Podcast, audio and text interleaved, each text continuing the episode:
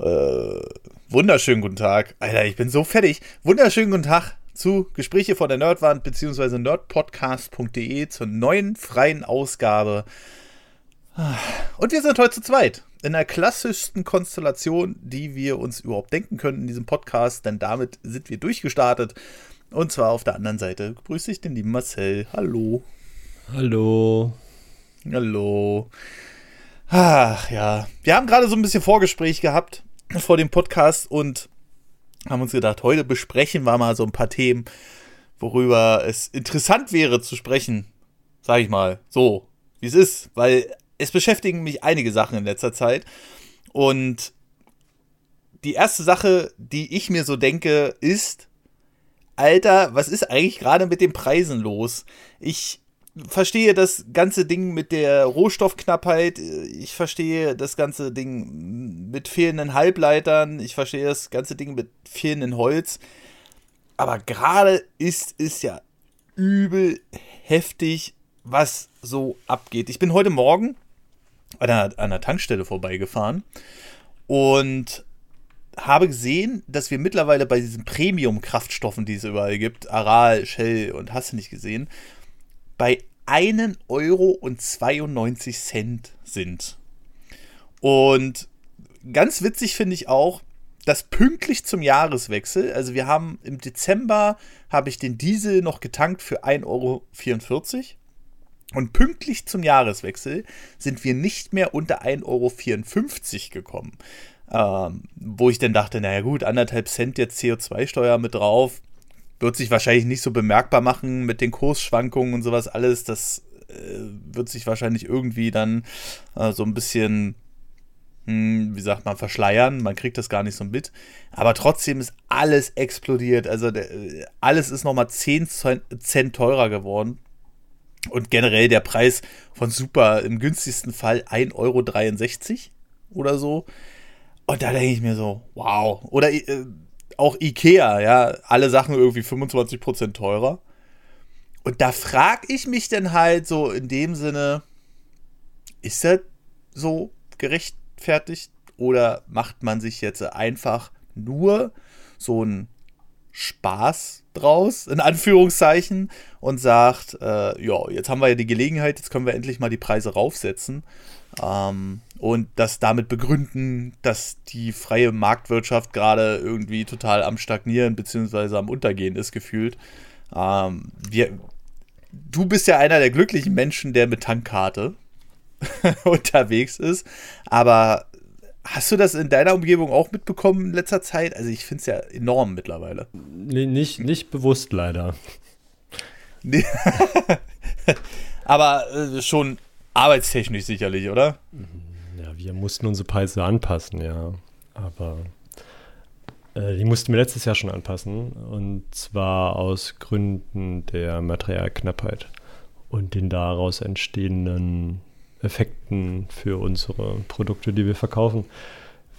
Zum Beispiel war der Stahlpreis um 40 Prozent gestiegen und das kannst du dann irgendwann nicht mehr in deine Preise mit ähm, mit reinfließen lassen, ohne dass du die anpassen musst, weil sonst deine Marge verschwindet. Und mhm. an anderer Stelle auch Kupfer, Stahl hatte ich gerade, ähm, Blei, äh, also eigentlich alles Mögliche, alles Kunststoff, alles wurde teurer. Ähm, mhm. Für andere Sachen, ähm, Platinen und so, glaube ich, hatten wir eine, einen Plus von 6% oder noch ein bisschen mehr sogar. Also wir mussten unsere Preise über alle unsere Produkte anpassen, nach oben. Mhm. Jetzt sind das 6%. Naja, nur für ein Bauteil. Wie gesagt, bei Stahl waren es 40. 40? Hm. Also das heißt, nehmen wir jetzt mal an, so ein Stahlträger kostet ein Tausender das Stück. Ich habe keine Ahnung von den Preisen. Ähm, und jetzt kostet der 1400. Einfach für ja. dasselbe Material. Ja. Alter, haben wir auch Kunden in der, in der Stahlbranche und den habe ich gefragt, wie sieht es denn da aus? Gibt es mhm. denn Stahl? Er meinte, ja, gibt's. Aber ähm, die haben ja eigentlich langfristige Verträge zum Beispiel. Also ich rede jetzt mal nur für den Stahlhandel an der Stelle. Mhm. Und dann gehen die halt hin und sagen, hey, ich hätte gern, weiß ich nicht, 20 Tonnen Stahl mhm. oder 200 Tonnen Stahl. Und ich glaube, mhm. Bei denen, es geht ja recht zügig, dass die Tonnen durch die Gegend fliegen. Ähm, mhm. Sagen wir mal 200 Tonnen Stahl zu Preis X. So. Mhm. Ähm, und dann kommt der, der Händler und sagt, ja, oder der, der den Stahl herstellt und sagt, ja, ich gebe dir, für das Geld gebe ich dir nicht die 200 Tonnen, sondern gebe ich dir nur die 100 Tonnen. So. Hm. Kannst du haben oder nicht. Ja. Und wenn okay. du den nicht haben willst, dann verkauft er dir halt an wen anders. So. Also, das ist nicht so, dass du sagst, nee, nehme ich nicht. Und der hm. Typ guckt in die Röhre auf der anderen Seite, sondern der dreht sich halt um und drückt es dem nächsten in die Hand. Und warum er dir nur die Hälfte gibt, ist, weil er die andere Hälfte halt dem anderen gibt zu dem gleichen Preis. Weil er A nicht so viel hat und B, weil er sich das halt auch in Anführungsstrichen leisten kann, die Sachen so teuer zu verkaufen. Mhm. Und du, wenn du so wie ein Stahlhändler dann ja mehr oder weniger eine Zwischenstation bist, vom Produzenten zum Kunden, ne? Mhm. Ähm, hast du ja im schlechtesten Fall auch Verträge, dass du gesagt hast, hey, lieber Kunde, ich besorge dir 200 Tonnen Stahl zu Preis mhm. X und dann kriegst du erstmal nur 100 Tonnen. Also kaufst du, was du bekommst, ja, mhm. um die dann deinen Kunden zu geben, damit du nicht Probleme bekommst. ist halt, wie es ist. Ähm, und so geht es aber durch alle Branchen. Also ist ja nicht nur Stahl. Wie gesagt, wir hatten das Problem mit Kupfer, wir haben das Problem mit Schrauben gehabt, dass wir Teile von unseren Produkten nicht ähm, beliefern konnten, weil halt Schrauben gefehlt haben, die nicht hergestellt wurden. Hm. Schrauben. Ja, Schrauben. Das ist der Wahnsinn, ey. Und ähm, ja, im anderen Form, wir haben einen Mitarbeiter, der hat immer noch nicht sein Auto. Ich glaube, der wartet jetzt fast ein Jahr auf sein Golf. Und die sagen, ja, es gibt halt, ist halt eine Chipknappheit. Wir finden, wir kriegen halt keinen Chip-Hersteller, der uns da dieses, diesen Chip produziert, damit dieses Auto fahren kann. Weil die ja, der Witz ist halt, er hat halt, weiß ich, was ist das, eine Audi, ach, ein Golf, was ist gerade der aktuelle Golf? Acht. Ja, der, so. Ähm, den hat er sich konfiguriert als GTD, so, ne? Mhm. Und der kommt einfach nicht. So, der, aber dann frage ich mich so, andere fahren halt voll elektrisch durch die Gegend, auch von Volkswagen, aber da kriegen sie die Chips irgendwie ran. Aber für den, ja. für den GTD scheinbar kriegen sie keinen Chip ran. Und das ist halt eine Sache, die ich nicht verstehe. Das, der hatte, vor ein paar Jahren hat er das anderes Problem gehabt. das fand ich auch sehr lustig. Ähm, aber da war das kein, kein ähm, Inflations- oder äh, Rohstoffproblem, sondern da war das ein logistisches Problem. Und mhm. Vor allem dieses Just-in-Time, was ja gerade Volkswagen damals auf die Spitze getrieben hat, dass sie gesagt haben, mhm. die Autobahn ist unser Lager. Ähm, ja. Dadurch sparen wir halt Lagerkosten, was sehr günstig ist, und ähm, wir drücken die ähm, Produzenten halt so runter und machen die Verträge so eng, dass sie halt ähm, uns auf die Minute im besten Fall dann die Produkte zur Verfügung stellen müssen. Ne? Das heißt, sie ja. haben sich kein großes Lager anschaffen müssen, weil sie halt die Verantwortung mit hohen ähm, Vertragsstrafen dann halt auf ihre äh, Zulieferer abgewälzt haben. Mhm. Jedenfalls ist aber bei seinem Passat damals hm. ähm, hat er sich einen konfiguriert und der sollte dann auch kommen und der war an sich fertig. Ja. Es, fehlte, es fehlte nur ein Bauteil. Und zwar das Handschuhfach, die Klappe. und das konnte nicht geliefert werden, weil das Werk, was es das herstellt, äh, ist abgebrannt. oh, scheiße. Gab es dann erstmal eine Weile keine, keine Klappen für den Passat, fürs Handschuhfach. So. Stand die halt erstmal rum. Das ist ja, das ist so bitter, wie, wie abhängig wir mittlerweile von dem ganzen Zulieferern sind auch. Ne? Ja, also, also ist klar, halt riesige halt Lager zu finanzieren und so, ich verstehe den Hintergrund. Das ist halt ne? totes also, Kapital, so, ne? Und das ist, ich also du musst halt, hast halt Riesenflächen, mhm. ähm, bindest, musst halt erstmal in Vorleistung gehen. Ja. Das heißt, du lagerst es ein und du musst ja mindestens einen Menschen, und bei VW werden es höchstwahrscheinlich mehr als ein Mensch sein, sich darum kümmern, dass dieses Lager halt auch funktioniert. Ne? Da muss ja dann ja. immer einer reingehen, die Ware ein, also reinpacken ins Lager, mhm. ähm, protokollieren, dass es da ist, wo es ist. Mhm. Und wenn Bedarf entsteht, muss er wieder reingehen ins Lager, die Ware rausholen und ähm, protokollieren, dass sie halt draußen ist und an wen sie gegangen ist. Und im besten Fall läuft er noch einmal im Tonus durchs Lager und guckt, ob nicht einer mal zwischenzeitlich langgelaufen ist und sich einfach was rausgenommen hat. So. Ja, ja. ja. Und gerade für so einen Autohersteller, der ja nun, ich meine, wie viele Autos stellt VW im Jahr her? Ja, ein paar Millionen sind das schon. Ja, also nur in Deutschland vielleicht, weiß ich nicht. Ähm, die machen ja pro Land, glaube ich, pro Fahrzeug oder so. Ne? Also es baut ja nicht, also wir bauen ja nicht alle Fahrzeuge zum Beispiel für VW, sondern, ja. weiß ich nicht, wir bauen vielleicht nur den Golf oder nur den Passat oder keine Ahnung. Und in anderen Ländern, in Mexiko, bauen sie den Käfer, so wie früher halt, ähm, als Beispiel. Ähm, dann hast du ja da auch noch ein Lager und dann hast du da noch ein Lager und da noch und da noch. Und dann hast du auf einmal so viele Lager und die musst du irgendwie alle überwachen können. Und das ist natürlich dann mhm. einfacher, dem Zulieferer zu sagen, hey, ich brauche jetzt ähm, am 28.02. 5000 Heckklappen. So. Mhm. Dann muss er die halt bringen. Ja. Mhm. Und dann bilden sich da aber auch lustige Schlangen immer vor diesen Logistik. Wir haben ja auch ein paar ähm, Kunden. In Berlin haben sie ja zugemacht, gab es ja Daimler oder BMW, die Motorräder herstellen. Ne? Ja, ja für BMW gibt es ja in Spandau das, das, Motorradwerk und in Ludwigs, oh, verlässt mich mal am Arsch, nicht, nicht Ludwigs, unten im Süden von Berlin, da gibt es, ähm, Mercedes-Benz hat da einen großen, einen großen Stützpunkt mal gehabt und hat auch produziert. Mhm. Mittlerweile haben sie den Laden jetzt zugemacht oder sind dabei, den zuzumachen. Mhm. Ähm, und da hast du dann immer eine Kolonne an LKW, die zu gewissen Uhrzeiten versuchen reinzufahren. Ähm, das beeindruckend, wirklich, wie viel da auf einmal passiert. Mhm. So was ähnliches haben wir auch in, in, im Norden von Berlin. Da gibt es eine, eine, Firma, die stellt Tiefkühlpizzen her, eigentlich fast für ganz Europa. Ja. Und was da an LKWs vor diesem, vor diesem riesen Gelände immer rumsteht im, in Reinickendorf mhm. und wie viele da mal versuchen reinzufahren, weil die ja auch die ganzen Zutaten bringen müssen. Ne? Die ja, können ja. sich ja nicht ähm, noch drei Kühlhäuser bauen so nach dem Motto. Also mhm. sie brauchen ja eigentlich drei Kühlhäuser für die Pizzen, die sie produzieren, ja. Mhm. Und dann noch mal drei Kühlhäuser für jede Zutat, so nach dem Motto. Ja, das, also das wäre ja immens. Also haben sie so Zwischenkühlhäuser, aber relativ komprimiert. Das heißt, es kommt dieser LKW, der sehr kalt ist, dann wird es da wieder in die Kühlung geschmissen und dann geht es aber noch sofort in die Produktion. Ist schon beeindruckend. Also, es ist absolut krass. Also in den Medien erfährst du die ganze Zeit, ja, da sind Produktionsketten unterbrochen und so weiter und so fort. Wenn ich jetzt, aber momentan ist es nur so ein persönlicher Eindruck. Es ist auch nur der kleine Patrick, der über die Autobahn fährt. Aber ich fahre an Tausenden von LKWs vorbei, gefühlt in der Strecke von äh, Berlin nach Polen. Das sind 600 Kilometer nach Warschau. Ähm, und äh, auf der deutschen Autobahn ist alles voll. Ne? Also und ich habe auch den Eindruck, dass das irgendwie mehr ist, als es noch vor der Pandemie war.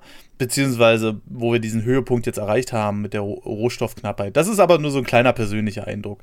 Was ich viel entscheidender finde, ist, dass man an allen Ecken und Enden liest, dass zum Beispiel Nvidia und AMD und auch Sony und äh, Microsoft momentan absolute Verkauf, Verkaufsrekorde aufstellen in Sachen Konsolenverkäufen.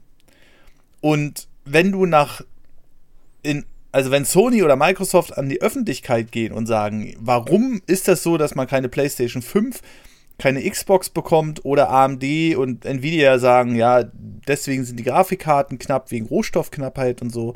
Und auf der anderen Seite liest du allerdings immer die Zahlen, dass neue Verkaufsrekorde aufgestellt werden dann, dann kommst du halt ins Grübeln. Ne? Dann kommst du halt so, denkst du, wie ist denn das möglich? Ne? Und manchmal habe ich wirklich den Eindruck, dass gerne dieses Rohstoffknappheitsding, also du sagst 40% Steigerung bei Stahl. So. Da habe ich wirklich den Eindruck, okay, vielleicht entsteht ja das ein oder andere Prozent auch dadurch, dass einfach die Händler sagen, wir nutzen jetzt unsere Gelegenheit und ähm, holen uns denn unser Geld rein, was wir vielleicht die letzten anderthalb Jahre verloren haben oder so, wo die Pandemie halt, wo noch keiner wusste, wie das jetzt läuft und so weiter und so fort und wo alles eingeschränkt war. Ähm, aber so richtig öffentlich, also ich glaube, das wird dann erst so die nächsten Jahre vielleicht mal rauskommen, dass der eine oder andere dann doch noch ein bisschen höher, höhere Preise genommen hat.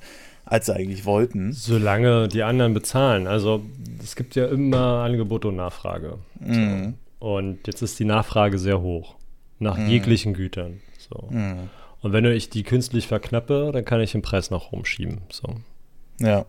Das ist ja nun Marktwirtschaft. Also so Das ist ja- funktionieren halt auch, also so funktioniert es im schlechtesten Fall. Solange ich einer der wenigen Anbieter bin, ja, also Mhm. solange mein Mitbewerber nicht ähm, dagegen schießt, in Anführungsstrichen, und Mhm. sagt, ja, aber ich habe die Ware noch und verkaufe die noch zum alten Preis, dann so, laufen sie halt alle dahin. Ähm, Mhm. aber wenn, meistens ist es, wenn einer anfängt, die Preise anzuziehen, dann ziehen die anderen mit. Muss halt immer eingeben. Ist auch, geht auch in die andere Richtung, wenn einer anfängt, ähm, günstig zu machen, dann ziehen die anderen mit. So. Mhm.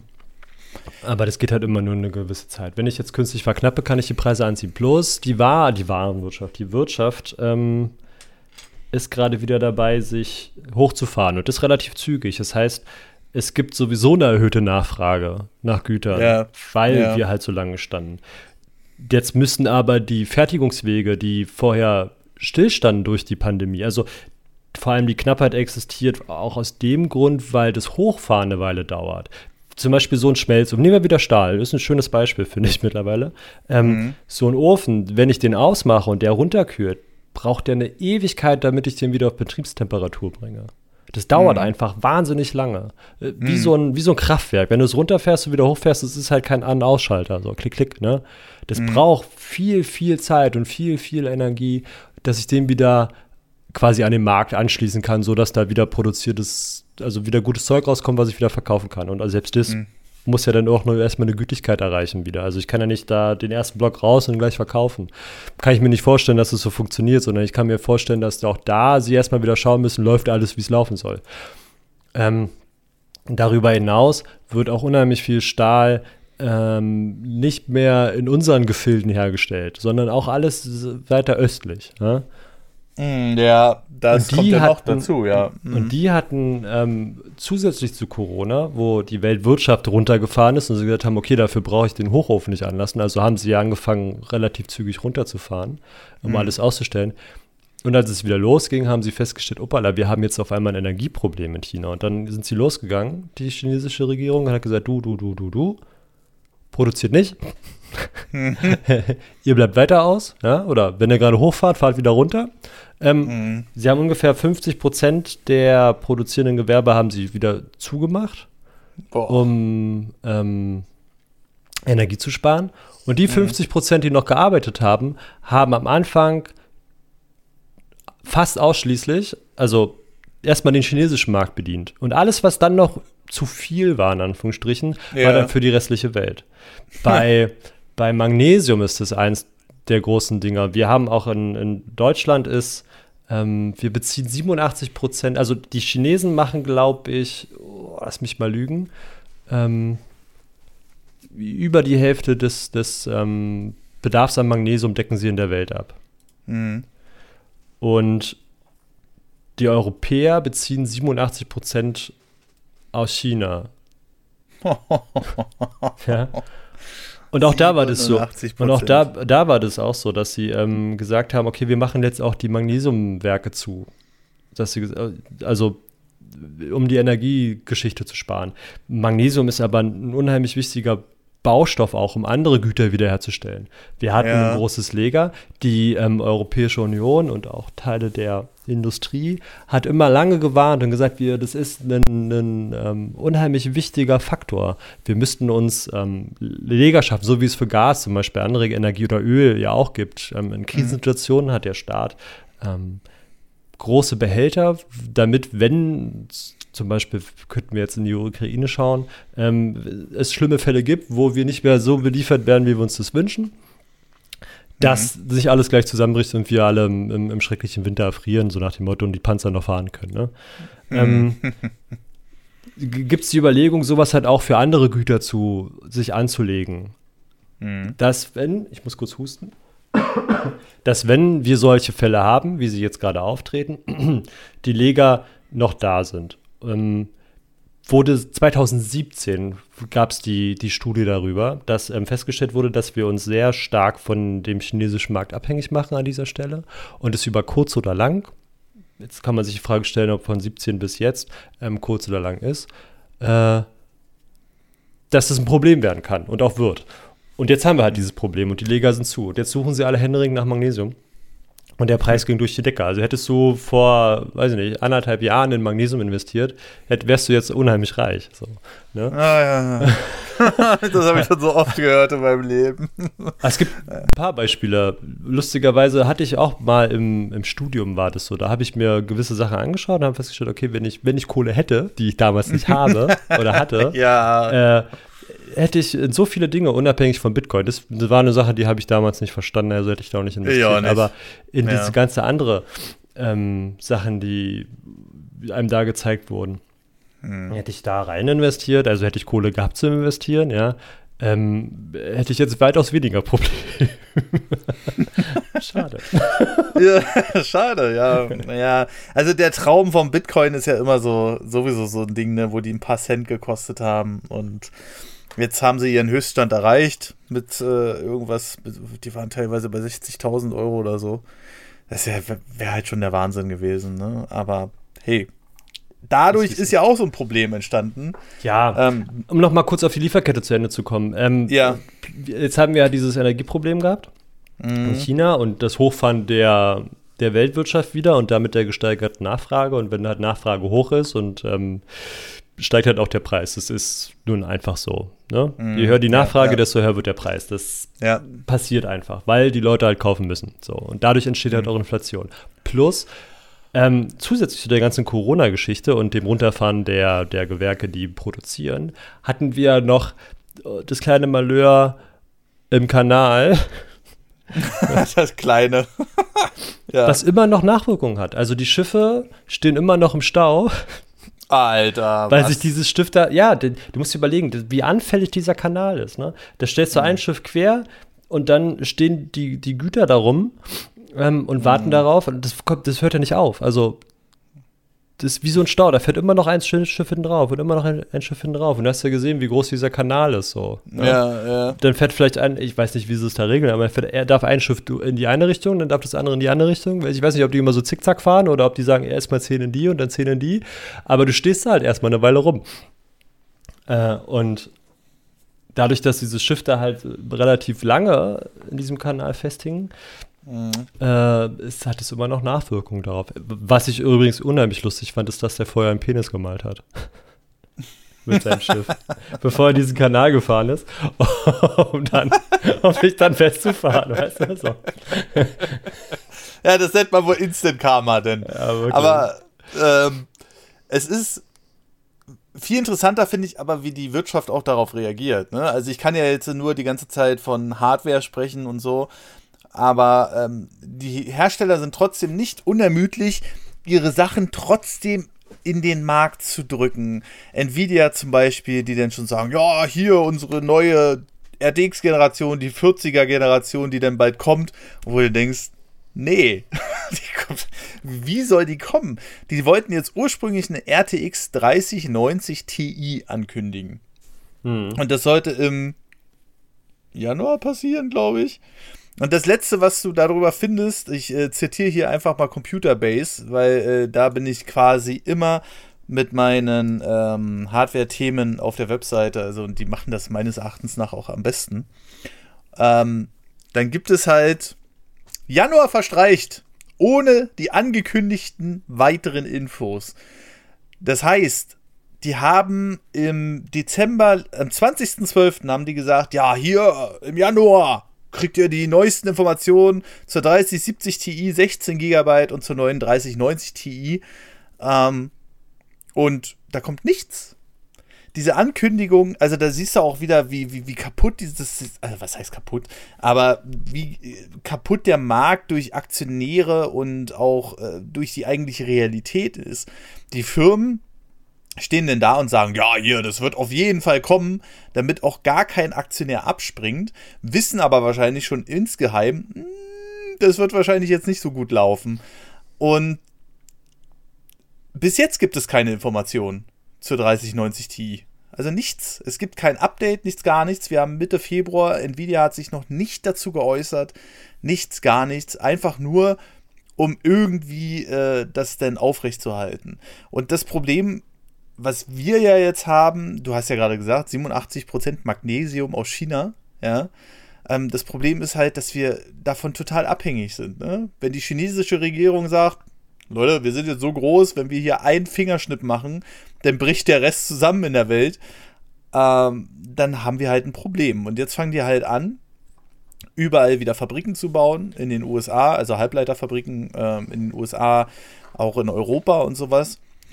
Und das heißt ja im Umkehrschluss eigentlich auch, die Preise, die wir, also sicherlich nicht auf dem Niveau, aber wir werden nie wieder zu den alten Preisen zurückkommen, die wir schon hatten. Weil du wirst in den USA und auch in ähm, Europa halt niemanden finden, der für so ein Geld arbeiten wird. So. Natürlich Unterhaltskosten, Strom wird teurer, dies, das. Ähm, und ich weiß nicht, ich habe immer so, so, so den Gedanken dabei, die nutzen das jetzt so ein bisschen aus. So, bis so eine Fabrik gebaut ist, die kostet ja ein paar Milliarden. und da, da, beißt sich ja auch wieder ähm, der Hund in den Schwanz, weil auch um so eine Fabrik zu bauen, brauchst du ja Rohstoffe. Und das hat man wohl gesagt, ja, bis so eine Fabrik steht, das wird wohl so 2025 sein. Aber ja, im selben halt auch Know-how, ne? Also die Leute, die das können, ja, die sitzen halt in Fernost so. Ja, Richtig. Also du so. musst ja auch, du musst ja Leute, A, musst du jemanden herbringen, der sowas bauen, also sowas sich ausdenken kann, ja. Ja, ja, ja. Also Ingenieure, die das können. Ja. Ähm, und dann brauchst du aber auch noch Arbeiter, die verstehen, was der Ingenieur denen sagt, dass sie das Ding nachbauen. So. Ja. Also das heißt, du brauchst ja eine komplette Fertigungsstraße an Menschen, ja, denen du das erstmal beibringen musst. Aber diese ganzen Leute, die das können, mhm.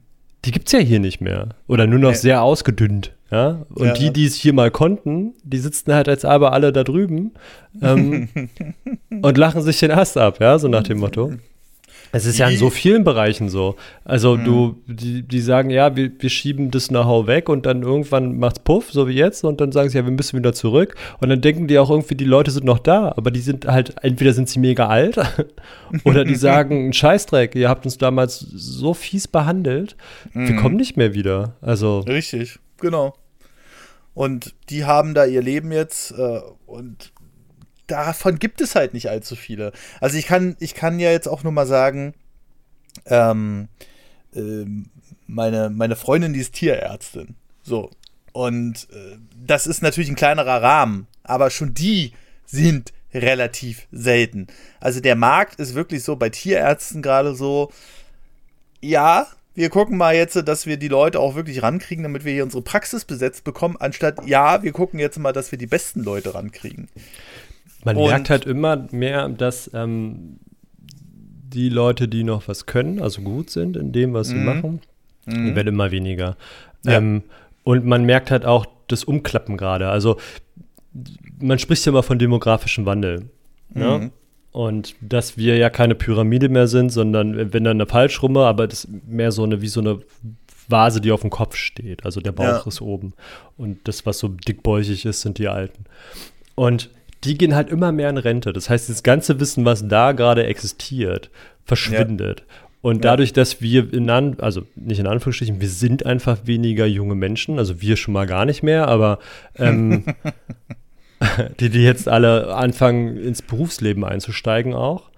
Mhm. Und die können die Arbeit nicht ersetzen von denen, die noch da sind und die jetzt in Rente gehen oder die schon gegangen sind. Es gibt so viele Stellen, die sind unbesetzt, weil sie einfach niemanden finden, der die mhm. besetzen kann. Und das ja. wird einfach weitergehen. Und das ist in so vielen Bereichen so. Das ist beim Tierarzt so, das ist bei normalen Ärzten, also bei Menschenärzten so, das mhm. ist im Handwerk so, das ist ja selbst äh, im, im Bürojob in, in so vielen so, ja. ja. Ähm, plus, dass die Leute äh, ich habe manchmal so ein bisschen Sorge auch, dass das Handwerk hat es zu unserer Zeit schon einen relativ schlechten Ruf, aber mittlerweile noch mehr, dass ähm, die, dass es wenig, weniger Menschen gibt, die Bock noch drauf haben, ähm, ins Handwerk einzusteigen um zu sagen, sie, sie machen jetzt was mit den Händen und sich im Zweifel auch schmutzig, sondern die, die neue oder die bessere Welt, die man den Menschen so suggeriert, auch im, in Multimedia, finde ich, ist halt, hey, geh, mach deinen 9, 9 bis 5 Job, wie man so schön sagt, 9 to 5, ja. Von mhm. uns vielleicht von 7.30 Uhr bis 16.30 Uhr oder so, keine Ahnung. Ähm, ja. Und mach dich da nicht dreckig, klipper da deinen Scheiß in den Computer und dann geh nach Hause. Oder ich lerne auch unheimlich viele Menschen kennen, die sagen, die wollen halt am liebsten im öffentlichen Dienst arbeiten. Ja. So, und das hat die langweiligste Scheiße der Aber ja, aber viele sind ja damit zufrieden mittlerweile. ja, weil es halt auch sicher ist. Du kriegst halt relativ faires Geld, gerade im öffentlichen Dienst, ne? Und solange der deutsche Staat noch funktioniert, wirst du halt auch immer einen Job haben. So, gerade in der Verwaltung. Wenn du Verwaltungsfachangestellte lernst, so, dann wirst du halt immer was zu tun haben. Gerade wenn du irgendwo im öffentlichen Dienst arbeitest. Also du musst dich halt auch echt dumm anstellen, damit die dich da rausschmeißen. So.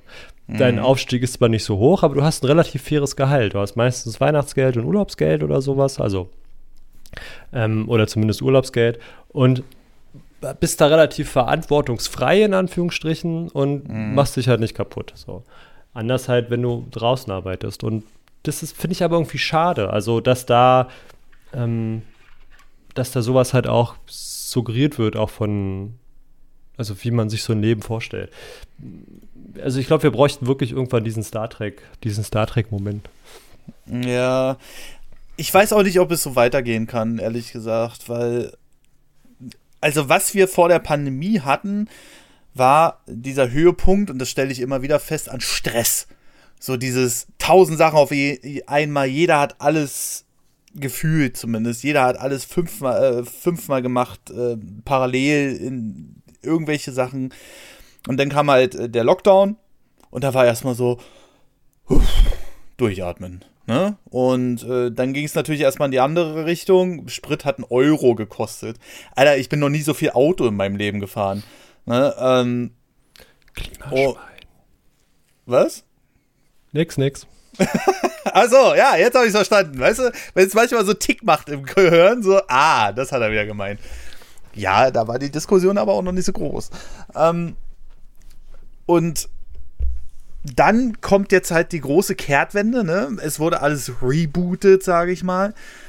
Und wir werden in Zukunft Probleme kriegen, einfach. Ähm, ich glaube, es wird auch nicht mehr, also wenn ich das jetzt mal so auf den PC-Markt wieder münze, es wird auch nicht mehr so viel, naja, sag ich mal, diese, diese, dieser Drang nach Neuem. Ne? Man will ja immer was Neues, das Beste haben oder so. Und so war ich ja auch. Ich habe ja immer meinen PC mit dem neuesten Scheiß aufgerüstet. So die 3090 natürlich, die, äh, die ich ja durch diese ganze Aktion da gekriegt habe, die war ja auch so krass. Aber mittlerweile denke ich mir so, so viele Leute laufen jetzt noch ähm, mit der 1080 oder 1070 rum und sind damit zufrieden, weil sie in Full HD immer noch alles spielen können. So. Und ich glaube auch, dass in Zukunft die Nachfrage ein bisschen dadurch zurückgehen wird. Es gibt natürlich immer noch die Enthusiasten, die sagen, hey, ich will jetzt aber hier jedes Jahr meine neue, neueste Grafikkarte haben. Aber ich glaube, das wird weniger. Durch diesen ganzen Effekt, den wir jetzt haben, lernen wir langsam wieder mit dem auch ein bisschen klarzukommen, was wir haben, weil es auch nicht anders geht. Und wenn das jetzt dann noch ein paar Jahre weitergeht, dann ähm, gewöhnt man sich auch dran so ein bisschen. Dann sagt man sich, hey, mein PC ist doch noch gut genug oder meine aktuelle Konsole.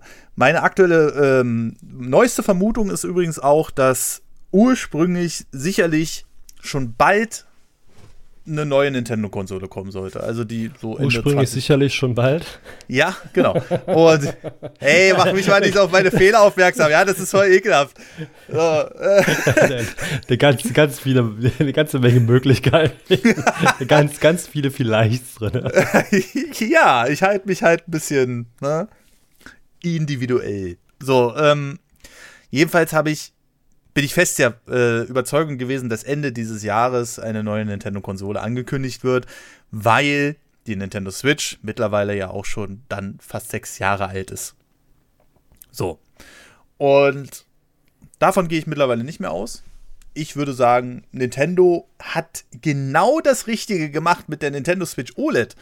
Die haben ja, äh, also man merkt halt, ich habe sie ja jetzt hier, diese OLED-Version. Und du merkst halt mit jedem Griff, okay, das ist eine tausendmal höherwertige Konsole als die normale Nintendo Switch.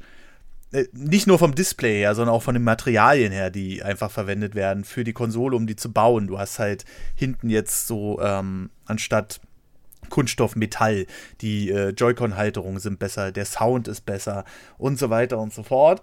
Und ich gehe auch fest davon aus, und da bleibe ich auch bei dieser Meinung, da sollte ursprünglich auch ein besserer Chip rein. Also als dieser Tegra X1. Vielleicht eine erweiterte Version, die ein bisschen mehr Leistung hat, aber die voll abwärtskompatibel ist, damit man nicht irgendwie da Kompromisse eingehen muss bei, der, äh, bei den Spielen. Und dann wird Nintendo einfach gesagt haben, nö, machen wir nicht. Wir bringen jetzt einfach die neue Revision mit dem gleichen Chip raus.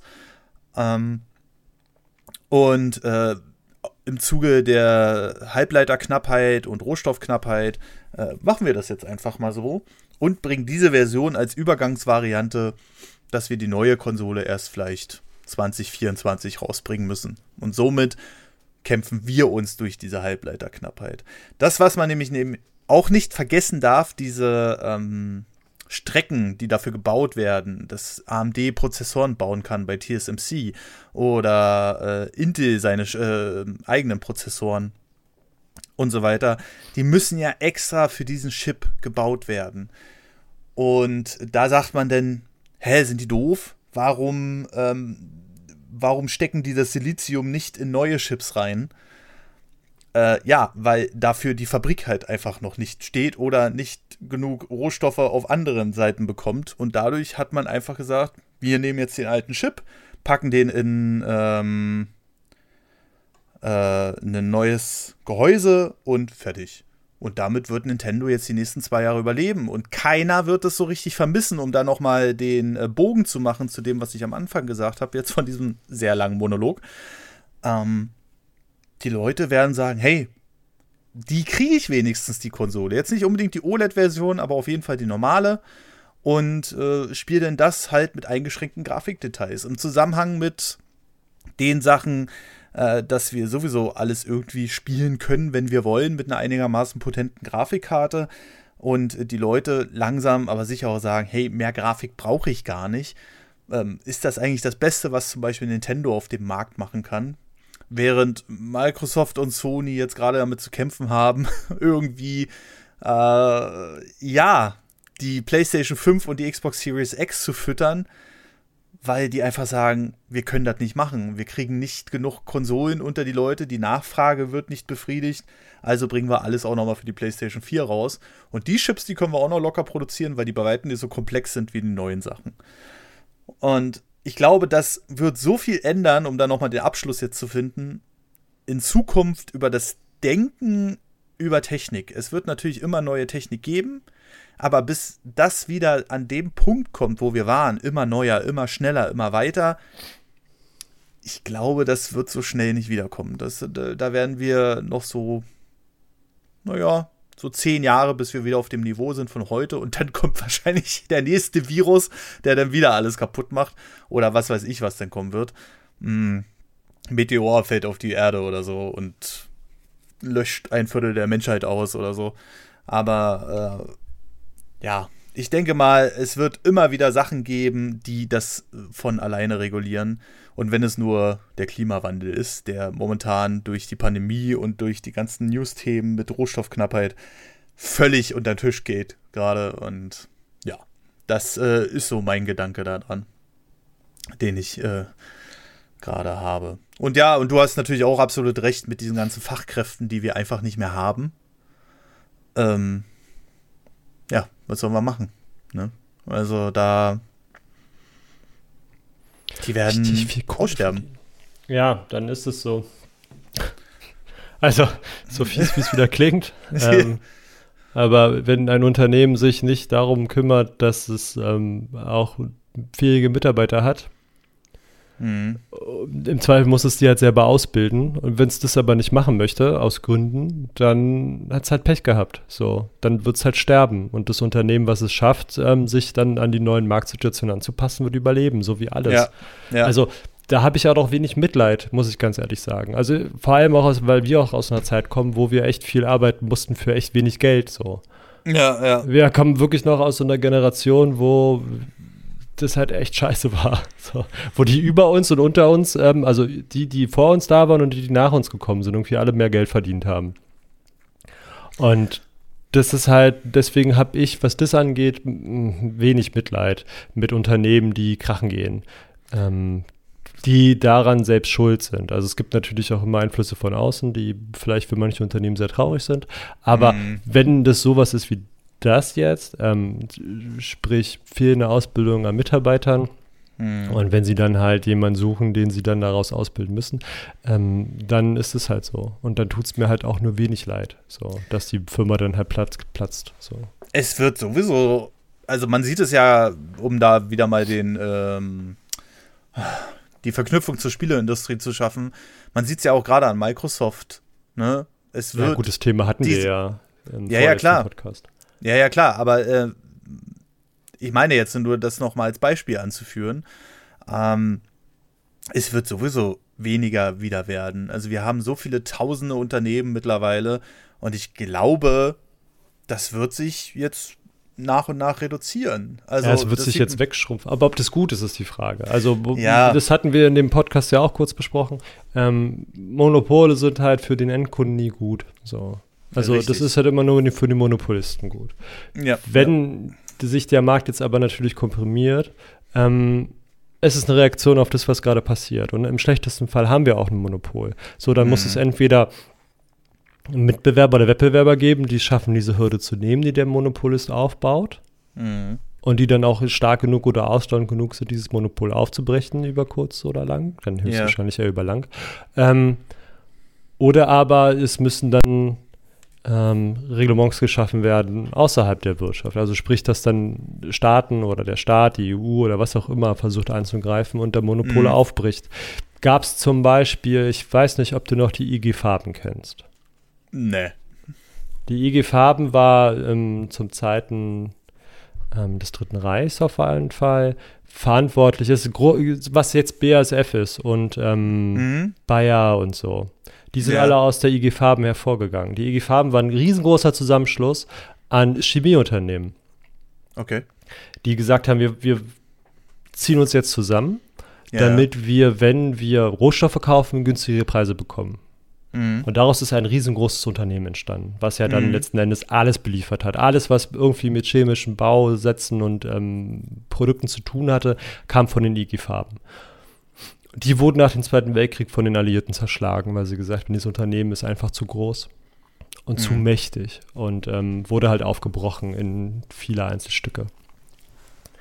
Und höchstwahrscheinlich wird es dann, dann wenn es der Markt nicht schafft, sich an, an dieser Stelle zu regulieren, wenn es dann irgendwann Monopolstellung gibt, ähm, muss dann halt dann die, die Regierung nennen oder nur eine dann, wenn es dann nur ein nationales Problem ist, aber höchstwahrscheinlich wird es ja dann, also es gibt ja keine, die nationalen Märkte sind ja mittlerweile durch die Globalisierung ja dann doch sehr stark internationale Märkte, gerade was Monopolstellung angeht. Also es ergibt ja keinen Sinn, dass du eine Monopolstellung nur in einem Land hast.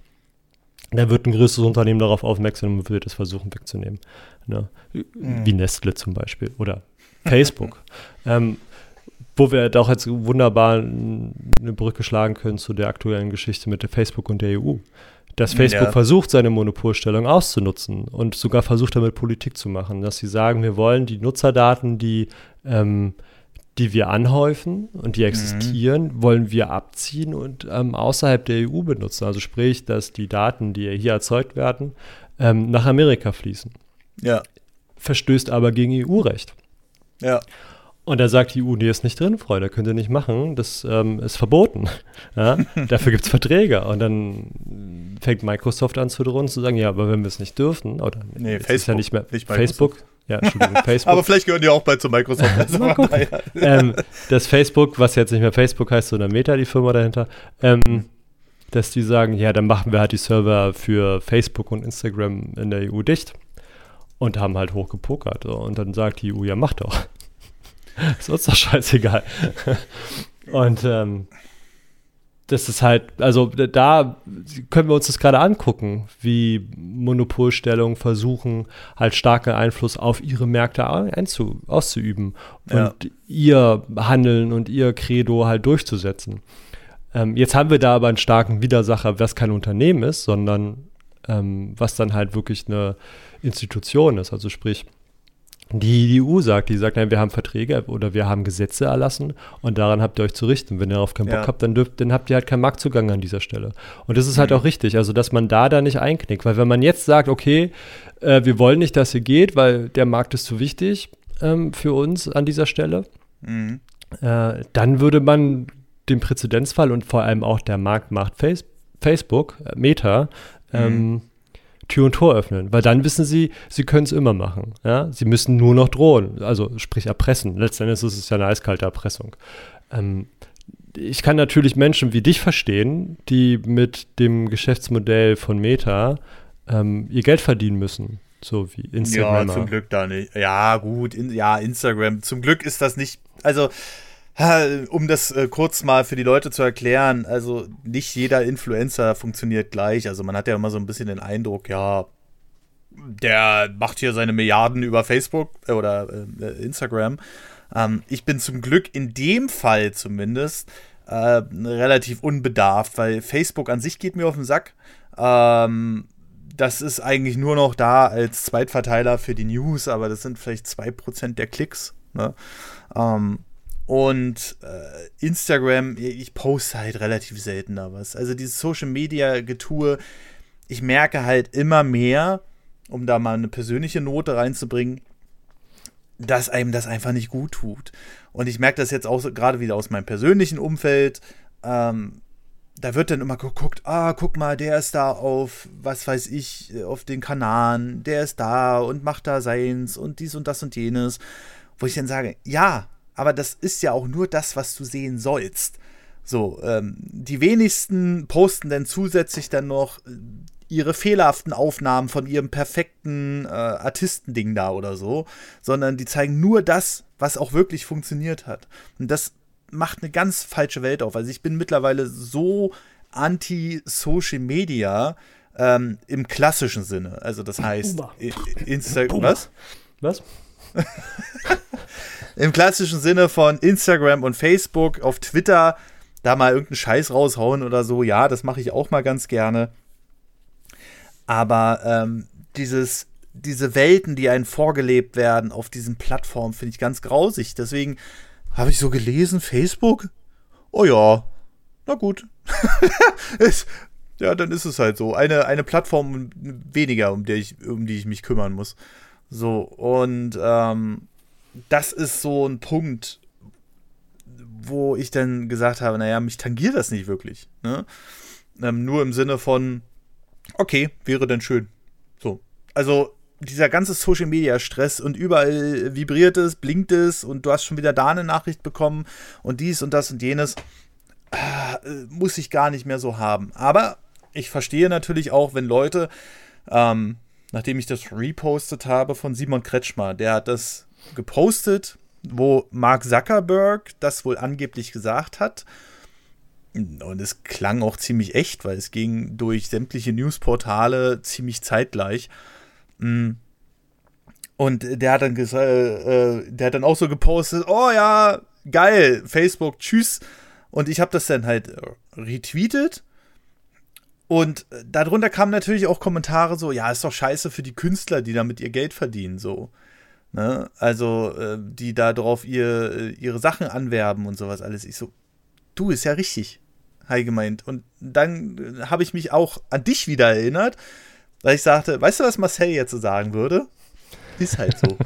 ja, hab ich ich habe ich hab da, ich hab das gelesen unter Ja. deinem, unter deinem ähm, Tweet und war so ein Stück davor zu schreiben, da müssen sie sich halt einen neuen Vertriebskanal suchen. Dann ist, es halt so. halt so, ja. Dann müssen sie sich halt anpassen. Also es ist halt auch ein Markt und klar, es ist erstmal blöd und du, aber es ist, kommt jetzt auch nicht ohne Vorwarnung. Also es ist ja nicht so, dass so, morgen ist Instagram aus. So, sondern jetzt Ja. ist jetzt hier Säbelgerassel und das, nimm es doch als Erweckungszeichen dafür und sagen, okay, ich brauche noch einen zusätzlichen Vertriebsweg. Instagram allein ist in Zeiten von wankelmütigen CEOs, die sagen, dann zieh ich ja den Stecker an der Stelle. Mhm. Sowieso an der Stelle. Also, wer sagt denn, dass deine Kunst heute ähm, morgen nicht sanktionsfähig ist? Ne? Ja, ja. Also, das ist immer noch ein Privatunternehmen so. Und wenn die sagen, okay, morgen bist du raus, dann bist du morgen raus so. Dann kannst du machen, was du willst. Die haben in Anführungsstrichen Hausrecht. Und da kannst du dich auf den Kopf stellen und dann ist der Vertriebsweg auch tot. Also solltest du dir sowieso als Künstler, der sich damit Geld verdient, dich nicht auf diesen einen Weg verlassen, mhm. ähm, sondern dir noch irgendwie versuchen, ein zweites einen zweiten Vertriebskanal aufzumachen, über eine ja. andere Plattform, die es höchstwahrscheinlich auch gibt, einfach, dass du sagst, oder nimm von mir aus zehn, ja, und wenn mhm. dann, ähm, die du in Anführungsstrichen nur stiefmütterlich bedienst, aber dass du halt wenigstens da einen, einen, einen Traffic oder einen Progress drin hast, sodass, wenn dann der Tag kommt, ja. an dem Instagram sagt, so tschüss, dass du nicht erst dann anfangen musst zu arbeiten, sondern dass du dann einfach den Schalter umlegst und sagst, okay, ich schaue mir jetzt an, wo geht die Reise hin? Ich habe jetzt die Auswahl an Möglichkeiten, wo ich mein, meine Kunst oder mein Gewerbe weiter vermitteln und vertreiben darf oder kann. Mhm. Ähm, wo gehen denn meine Kunden hin? So, um sich dann gewisse Sachen anzuschauen und zu kaufen. Und dann bin ich im besten Fall schon da. Ja, und dann sage ich, okay, hier ist mein Vertriebskanal an dieser Stelle. Und dann drehst du den halt da wieder auf und dann bist du halt schon vor Ort. Anstatt dann zu sagen, wenn, die, wenn, die, wenn das Kind im Brunnen gefallen ist, so hoppala, jetzt muss ich aber ganz schnell schauen, wo ich hinschwimmen muss. Und dann machst du halt eine Menge Fehler. Also an der Stelle würde ich mir die Woche Zeit nehmen und wirklich oder sagen wir mal 14 Tage, versuchen mir da Zeit zu nehmen, wenn ich dann ähm, Künstler wäre und Instagram mein Vertriebsweg wäre, um zu sagen, welche Möglichkeiten gibt es noch?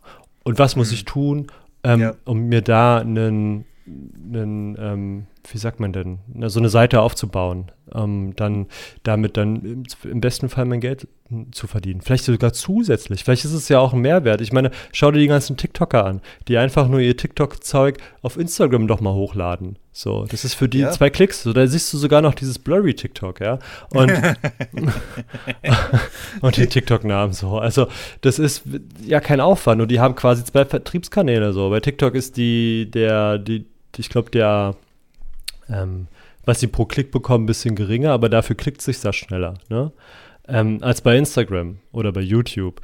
Aber letzten Endes nehmen die den einmal produzierten Content und verteilen den halt auf jetzt drei Plattformen. Vielleicht sogar vier, wenn man dann Facebook noch mit dazu nimmt. Da kann man ja, glaube ich, auch Videos hochladen. Also das ja. heißt, du hast TikTok, Instagram, YouTube Shorts und Facebook. So.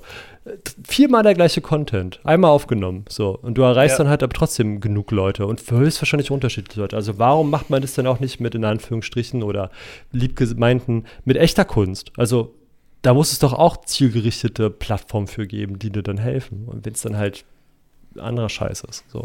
Also ja, also wenn du dich nur auf die eine Sache verlässt und dich dann wunderst, dass die Seite zu ist, dann hast du halt einfach Pech gehabt, um die Sache wieder abzukürzen. Ja, das ist es halt. Also das erste, was ich gemacht habe, wo ich damals mit YouTube angefangen habe, na, was heißt das erste? Das erste ist vielleicht ein bisschen übertrieben. Da war YouTube halt noch nicht so konkurrenzbehaftet wie heute.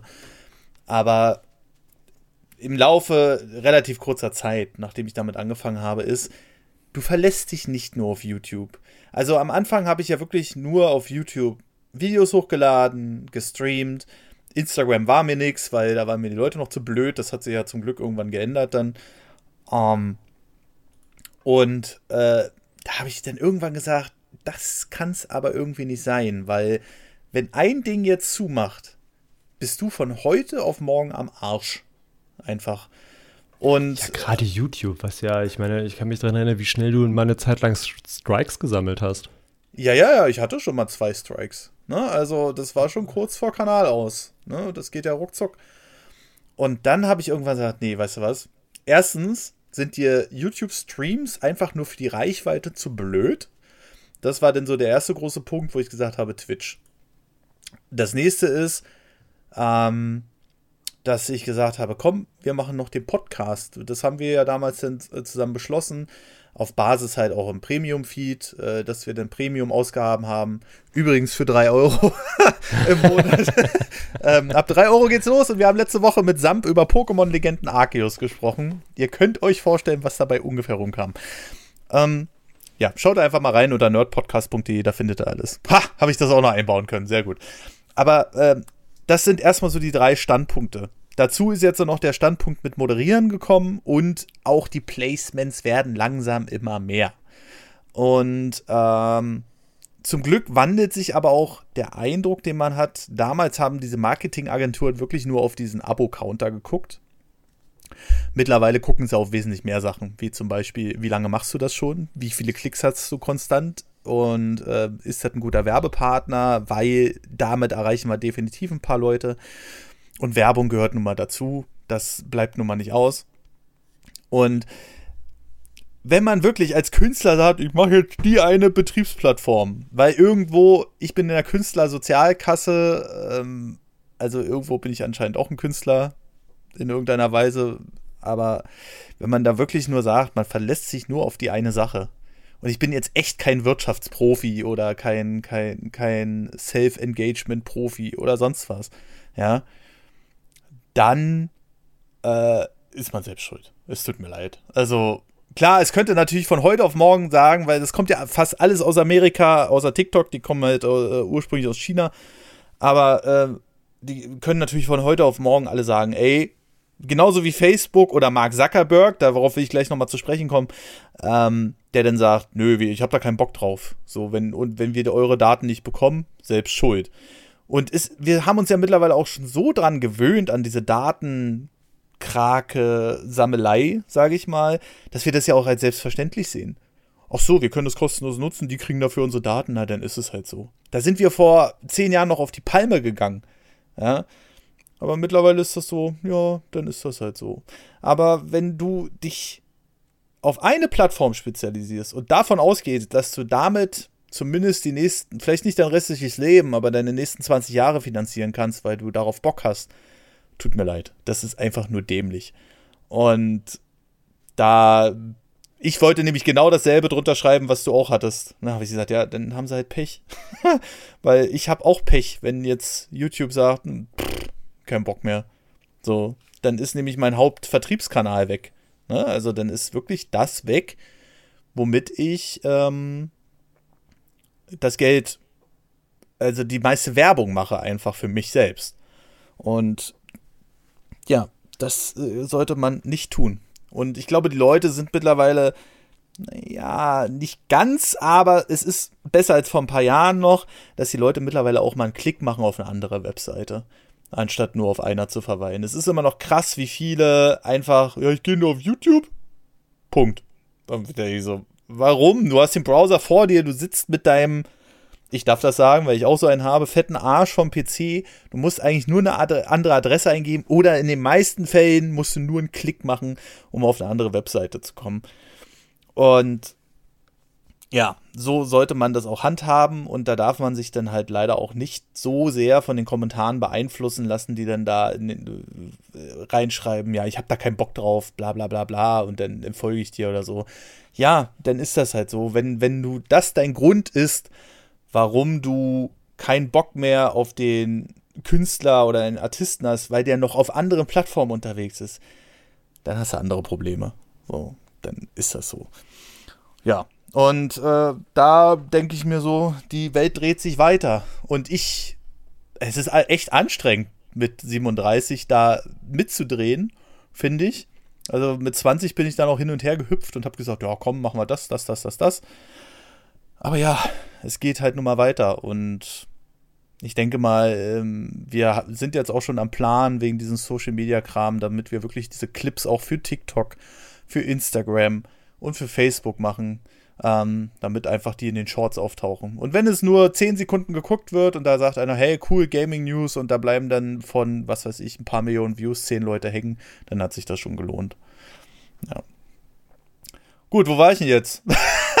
Ach so, ja, genau. Ähm, äh, das Interessante an diesem ganzen Facebook- oder Meta-Ding ist, Mark Zuckerberg hat das angeblich so angekündigt. Der hat dann, ist dann wahrscheinlich, ich kann mir richtig vorstellen, wie dieser Mensch oder dieser Roboter oder welche Verschwörungstheorien das auch immer sagen wollen, denn da sitzt und wie ein kleines Kind da sitzt mit verschränkten Armen und sagt, ich habe keinen Bock mehr auf Europa, ist mir scheißegal, in Amerika machen wir sowieso genug, äh, äh, genug ähm, äh, Werbeeinnahmen und der, der Vorstand da sitzt und so, ach du Scheiße, oh Gott, jetzt müssen wir das wieder drehen und genauso wird es da gelaufen sein. Da wird weißt einfach. Du, die, weißt du, was die Amerikaner mal über die Europäer gesagt haben, als es um das TIP-Abkommen ging? Kannst du dich noch an das Freihandelsabkommen zwischen Amerika und ähm, Europa erinnern? Nur noch schwach. War ja auch ein Riesenskandal. Gibt ja noch das CETA, ne? Zwischen Kanada und Europa, ist auch egal. Jedenfalls ähm, war das so, dass die Amerikaner, die ja nun dafür bekannt sind, äh, immer die Deals zu machen ne? und versuchen mhm. alle über den Tisch zu ziehen und immer am besten mal rauszukommen. Und die haben gesagt, ähm, mit den Europäern zu verhandeln ist ein ganz anderes Level, weil die kommen, sind alle schön angezogen, sind unheimlich freundlich zu dir, geben dir die mhm. Handflächen ins Gesicht und dann ziehen sie das Fleisch von der, vom, vom Knochen. ja, ich, ich kann mir das schon vorstellen, weil wir vielleicht auch ein bisschen anders an so eine Verhandlung rangehen. Die, äh, die Amerikaner sind ja halt so ne, freilebend und äh, machen hier alles auf locker locker. Und dann kommen wir. ja, äh, Prototyp zum Beispiel, also Prototyp Nummer 1 würde ich da schon fast sagen, Deutschland in Sachen Europa. Und äh, kommen dann mit unseren gesetzten Regeln und festen Bahnen, wo wir das möglichst einfesseln wollen. Und dann sitzen die dafür, da und denken sich so, Scheiße, mit, mit wem verhandeln wir hier eigentlich gerade? Und das ist wirklich eine spannende Sache, die wir auf Dauer. Ich weiß nicht, ob uns das irgendwann in den Ruin treiben wird oder ob uns das dann irgendwann haben den Arsch verdient. retten wird. Dann ja. haben wir es verdient. Also, das ist ja das Gute, das wird uns dann irgendwann die Geschichte sagen. Also, jede Entscheidung, die du dir heute selbst für dich selber triffst, ist ja so. Mhm.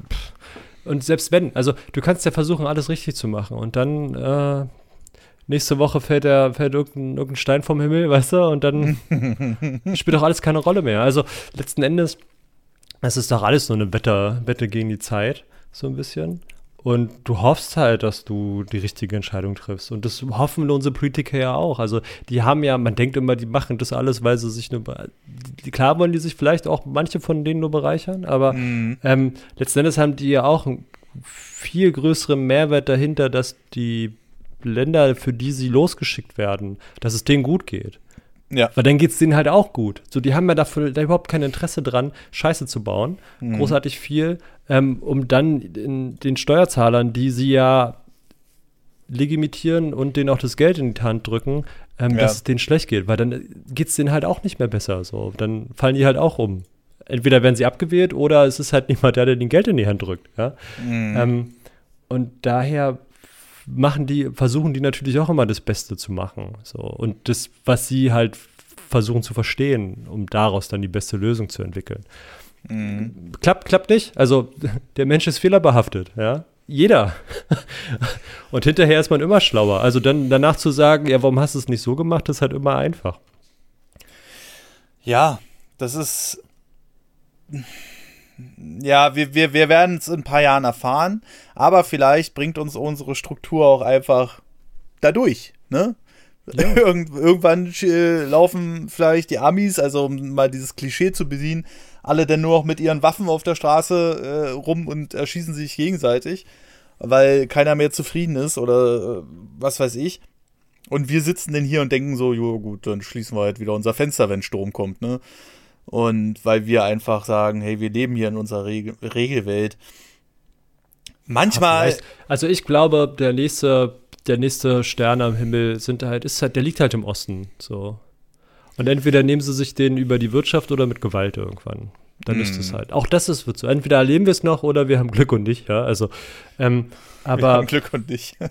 naja, letzten Endes, also noch geht es uns gut, würde ich damit sagen, ne? So. Ja. Ähm, aber wenn du mal auch so in die Geschichte guckst, ich meine, die, die Römer, die hatten Europa und Teile Afrikas, weißt du so. Mm.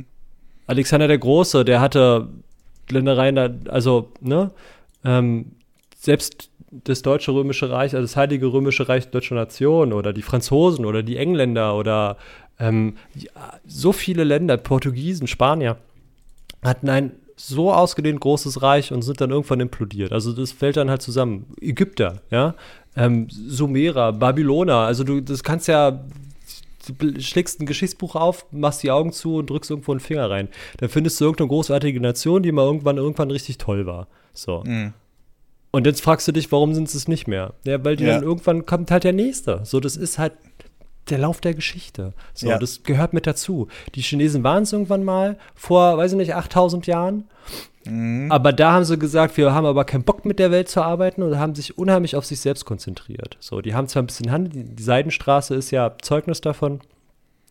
Ähm, die haben zwar Handel getrieben, aber die wollten für sich sein. Haben dann Kriege geführt mit den Japanern und mit anderen Ländern noch um sich rum, aber letzten Endes haben sie sich sehr auf sich fokussiert. Ja, Dann ja. ist deren Ruhm oder ihr, ihr Vorteil, den sie damals hatten, ist so ein bisschen zusammengebrochen.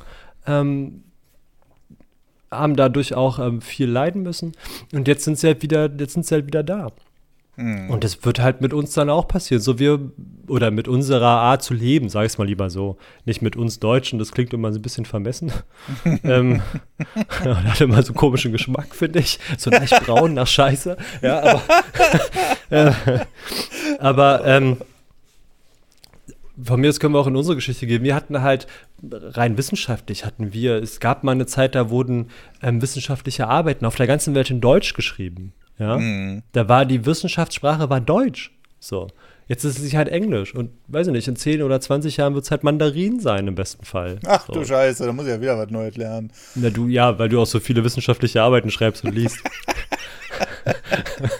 Nein, aber ich meine, ich meine so als, als allgemeine Sprache weltweit hat sich ja Englisch schon mittlerweile durchgesetzt. Als Universalsprache. Aber wenn du überlegst, wie viele Menschen Englisch sprechen und wie viele Menschen andere Sprachen sprechen, also die meistgesprochene Sprache ähm, ist ja theoretisch ja schon Mandarin.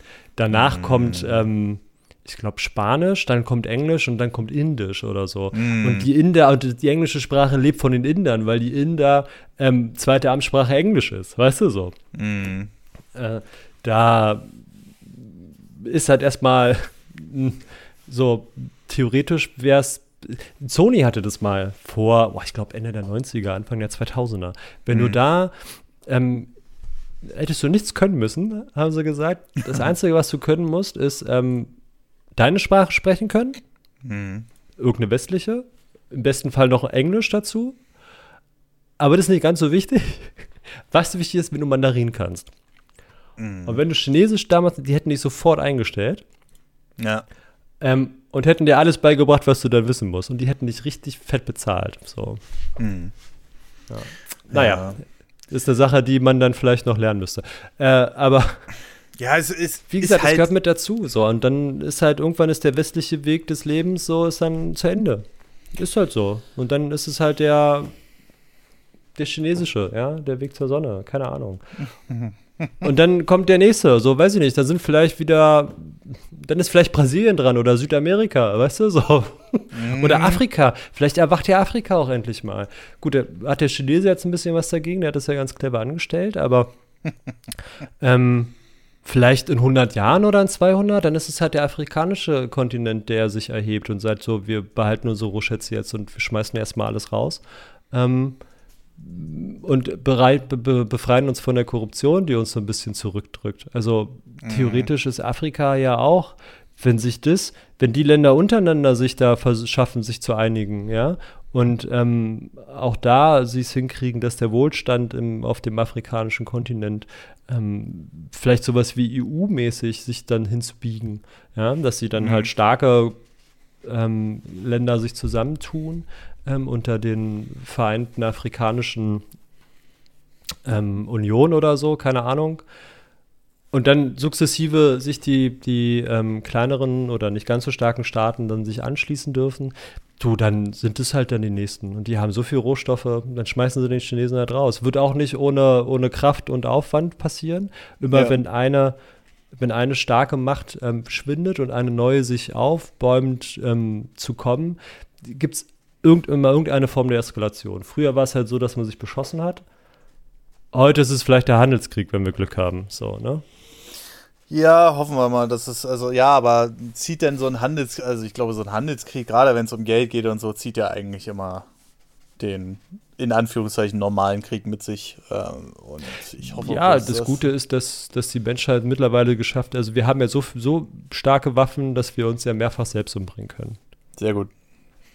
Ne, also die Chinesen werden eine Atombombe haben, die Amerikaner haben eine Atombombe, die mhm. Inder haben eine Atombombe, die Pakistanier haben eine Atombombe, die Franzosen haben eine Atombombe, wir Deutschen haben Atombomben stationiert, die Briten haben eine Atombombe. Also es gibt so viel, die Russen haben genug davon. Ähm, es gibt so viel nukleares Kriegsmaterial. Also ja. ist halt die, und jeder, der sagt, wer fängt jetzt einen Krieg an mit einer von diesen Mächten. So. Mhm. Und du würdest es schaffen, diese Macht an die Wand zu stellen, also so an die Wand zu drücken, dass sie theoretisch nach konventionellen Kriegsmaßnahmen ähm, kapitulieren müsste, weil sie sagt, ihre Kräfte sind jetzt verbraucht, ne? Und sie mhm. kriegen sich nicht mehr verteidigt oder den Krieg, den sie angefangen haben, nicht mehr gewonnen. Wer hindert denn die dann? Also wenn dann da nicht besonnene Menschen am letzten Schreibtisch sitzen, ja. Ja, ähm, ja dass die dann nicht sagen, gut, wenn wir untergehen, dann gehen wir halt alle unter, ja, so. Besonnene Menschen, sagst du. Also gerade die letzten Jahre, was wir da alles für Präsidenten und für Typen an der Macht hatten und immer noch haben. An denen scheitert es ja manchmal nicht. Es gibt ja, oh, du, da gibt es wirklich, also um jetzt mal noch richtig abzuschweifen. Ähm, zur Zeit des Kalten Krieges gab es mehrere Situationen, wo es wirklich knapp war. Mm. Wo die Knöpfe kurz vorm Drücken waren. Und mm. da gab es immer Leute, die nicht gedrückt haben. Es gab einmal einen Fall, da hat ein, russischer, ein russisches Atom-U-Boot, da hat der Typ an Bord gesagt, er drückt den Knopf nicht. Er macht's nicht. Er kann sich nicht vorstellen, dass es stimmt. Und alle haben gesagt, doch, doch, hier. Und die Befehle kamen und, und er hat gesagt, ey, drück diesen Knopf nicht. Macht er nicht. Mhm. Hätte der seinen Befehl befolgt, mhm. wären wir nicht mehr da. Boah, krass. Das ist ja. so gruselig, ne? Also, dass das, dass das in, dass unser Leben in der Hand der eigenen Rasse liegt, ist halt schon wieder so. also auch in der Zeit, in der das passiert ist, Patrick, musst du dir überlegen. Ich meine, wir beide sind altes Ostberliner. Wir wären. Ja. Also, das letzte, was wir gesehen hätten, wäre ein greller Blitz gewesen. Ja, aber dann wäre es nicht so schnell vorbei. Ja, das stimmt. ähm, äh, hätte nicht so doll wehgetan. Ja. Ähm, eben. Deutschland wäre Schlachtfeld Nummer eins gewesen. In, in Deutschland zum, zum Kalten Krieg, also 46 bis ähm, 91, war die höchste Konzentration von Kriegsmaterial und Soldaten. Boah, ich, ich will mir sowas gar nicht mehr vorstellen. Weißt du, das ist so, das ist so gruselig einfach, wofür, äh, wozu die Menschheit auch einfach bereit ist. Und ich hatte mal so eine Idealvorstellung in jüngeren, äh, jüngeren Jahren. Da dachte ich immer so, ey, wir sind ja jetzt viel schlauer.